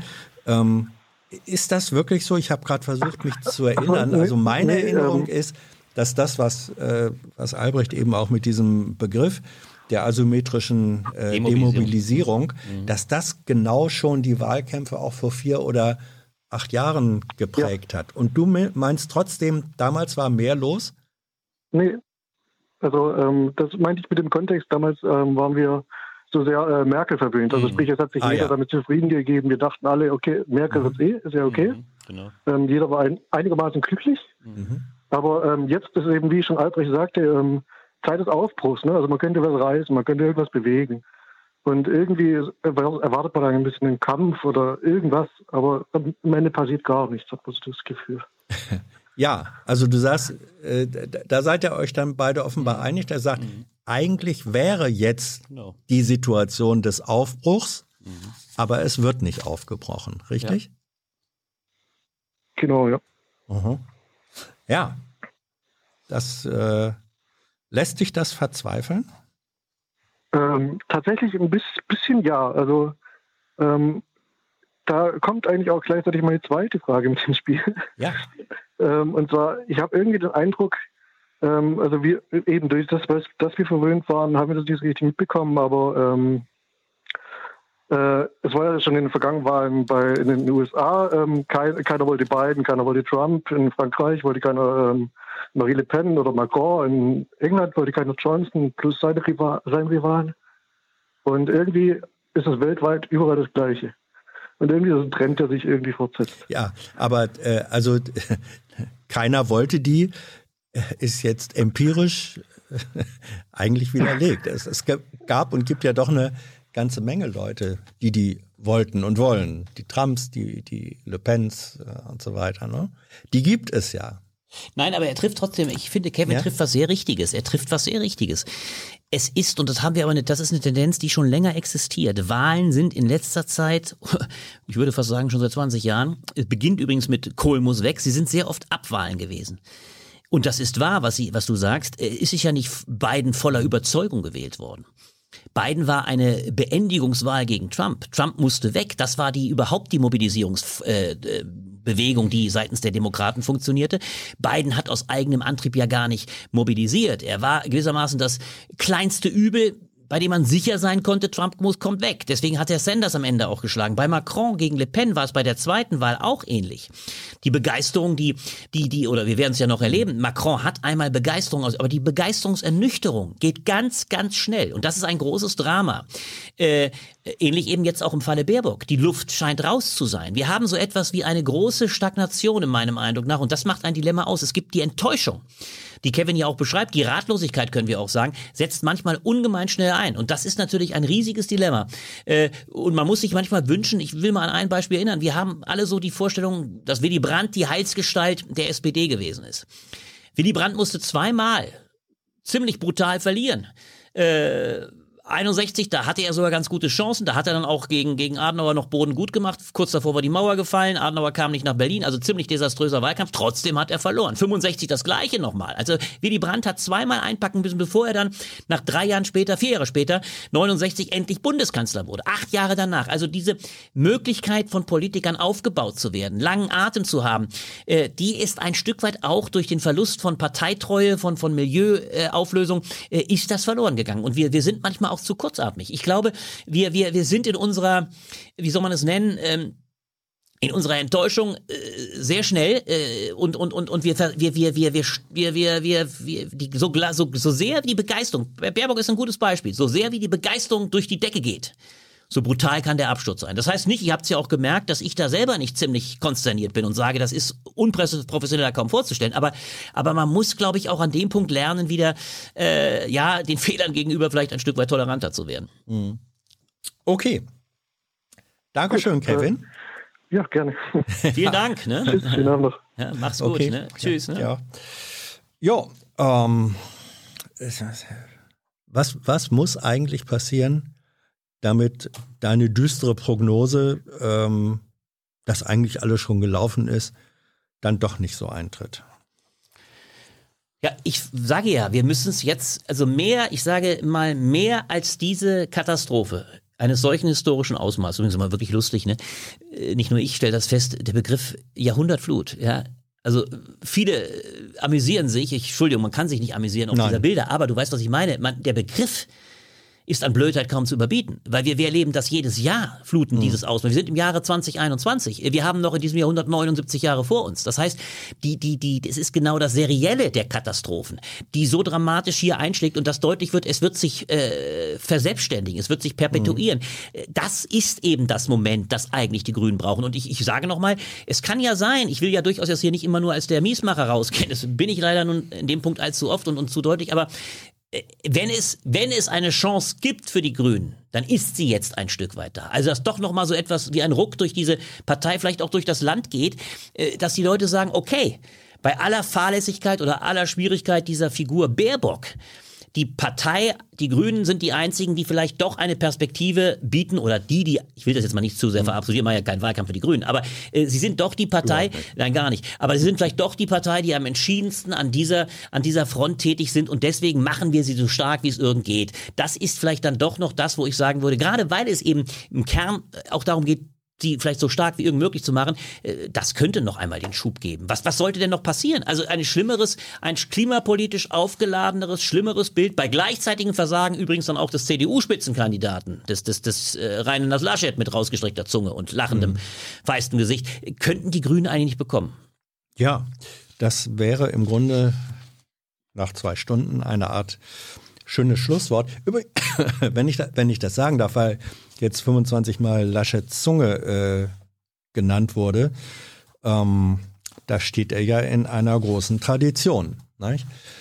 Ähm, Barack Obama bei der, bei der Begräbnisfeier für Nelson Mandela äh, im Stadion äh, hat ein lachendes Selfie äh, Ach gemacht ja? und gepostet. Oh ja, oh, Oh, das ja. weiß ich nicht. Das, Ah ja. das ist sozusagen, also wenn es, wenn es, äh, wenn es eine Referenz äh, gibt für ein unpassendes Mhm. Foto zu einem traurigen Anlass, dann hat Obama da wirklich Historisches das, geleistet. Historisches geleistet Mhm, und das war mhm. eigentlich Worst Case. Das, das Dann findet man. Muss man, lieber Hans, ja sagen, du drehst jetzt am Schluss den Spieß wieder mal in dialektischer Weise vollkommen um, nachdem du mich dazu fast genötigt hast, im Kästnerscher Manier, wo bleibt das Positive, Mhm. das Positive auszudeuten, drehst du den Spieß jetzt um, indem du sagst, selbst Barack Obama Mhm. hat es dann geschafft, natürlich furios gewählt zu werden. Das würde natürlich im Umkehrschluss nur bedeuten, Herr Laschet, strecken Sie weiter die Zunge raus, dann kann Ihnen gar nichts mehr passieren, am besten noch häufiger und Sie werden unbedingt Kanzler werden. Das ist die Logik deiner Argumentation. Also insofern bist du jetzt der Depri, wenn ich das so sagen will. Du bist der Pessimist, ich, Ich, gebe den ich- Optimist, weil ich sage, jetzt könnte ein Ruck durch dieses Land gehen. Wer weiß. Nein, aber wir wollen ja nicht so schwarz rausgehen. Wer weiß, vielleicht tut sich noch was in diesem Wahlkampf. Ähm, hättest du eigentlich gerne äh, Laschet bei Riso und Thilo gehört? Du weißt, es gab da die Idee des äh, Triels, des Kanzler Triels mit zwei ungewöhnlichen Fragenden. Und es scheiterte daran, dass einer von drei Kandidatin und N nicht wollte und das war Laschet gewesen. Hast du, warum, hast du eine Erklärung dafür, warum der sich da auf Teufel komm raus nicht drauf einlassen wollte? Ich finde die Erklärung sehr banal. Und äh, du hast mich ja davor was gefragt, was ich darauf hin. Ich habe jetzt nicht vorgestellt, dass das noch kommt. Aber gerne willst du, wenn du meine Meinung wissen willst, Ja. gebe ich die gern zum Besten.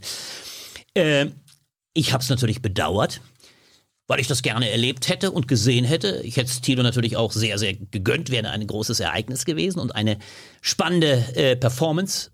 Aber dass Laschet absagt, halte ich für eine Selbstverständlichkeit.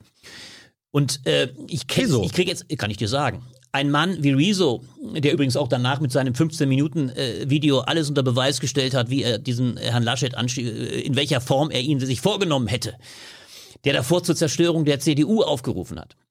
Äh, einem solchen Mann, äh, der quasi äh, gezeigt hast, mit welcher Haltung er herangeht. Übrigens auch nicht die Inkarnation des politischen Journalisten ist. Ähm, weit weniger als, als Tilo, der sich auf dem Feld ja anders tummelt.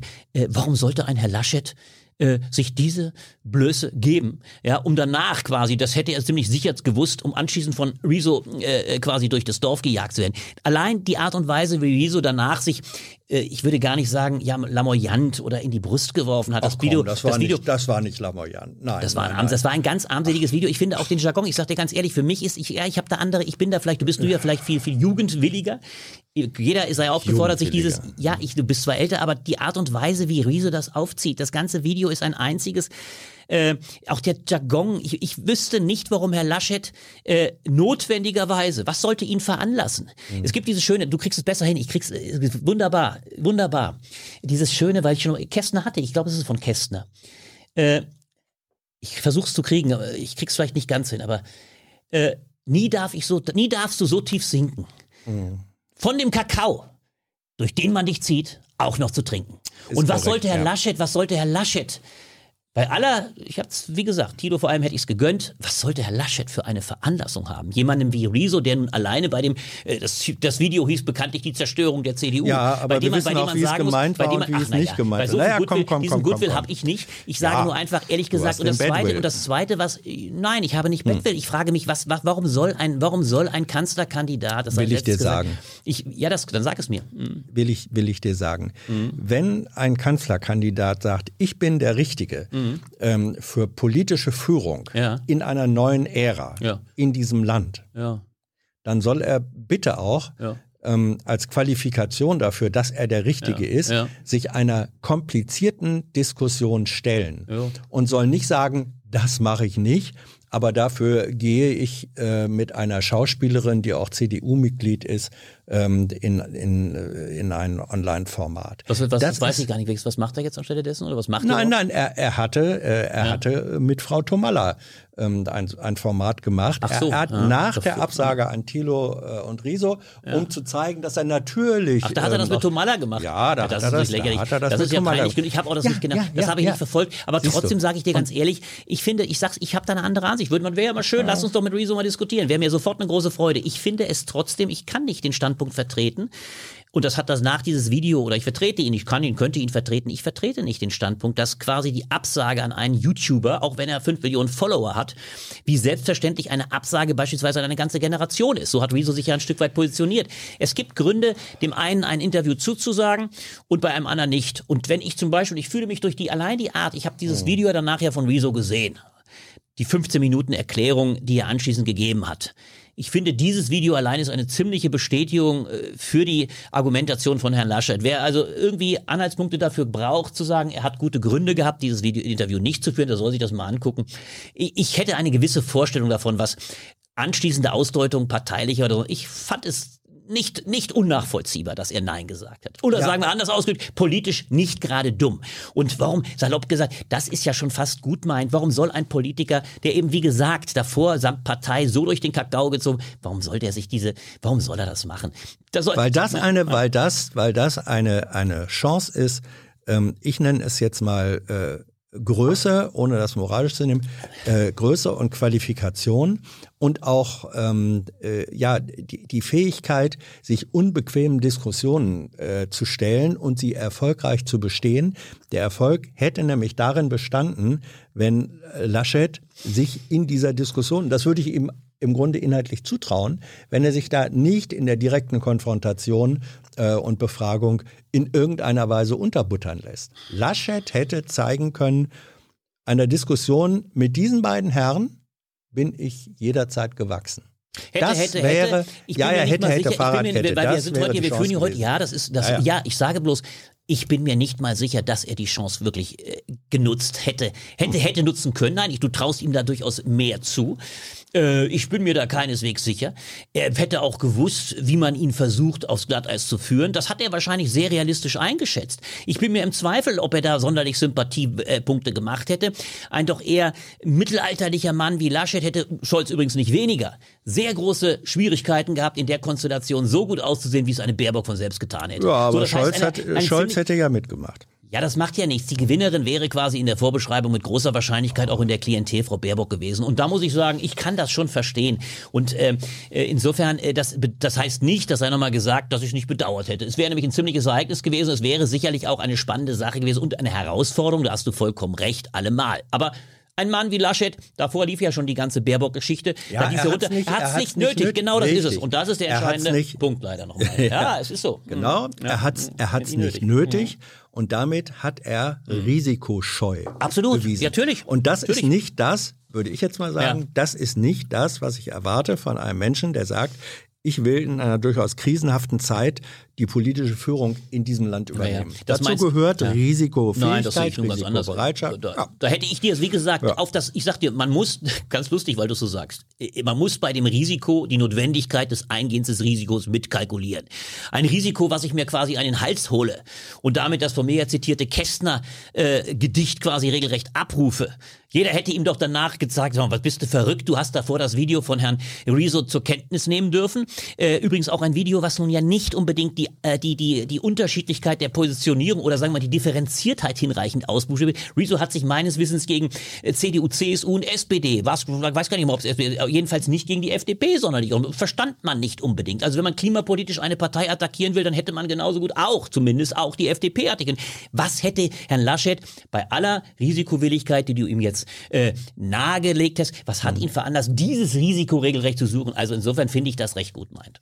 Na schön, da haben wir einen Dissens. Kann doch mal passieren, lieber Hans. So selten das, ist. Ja, ja, ja, nee, das, ich finde es ja gut.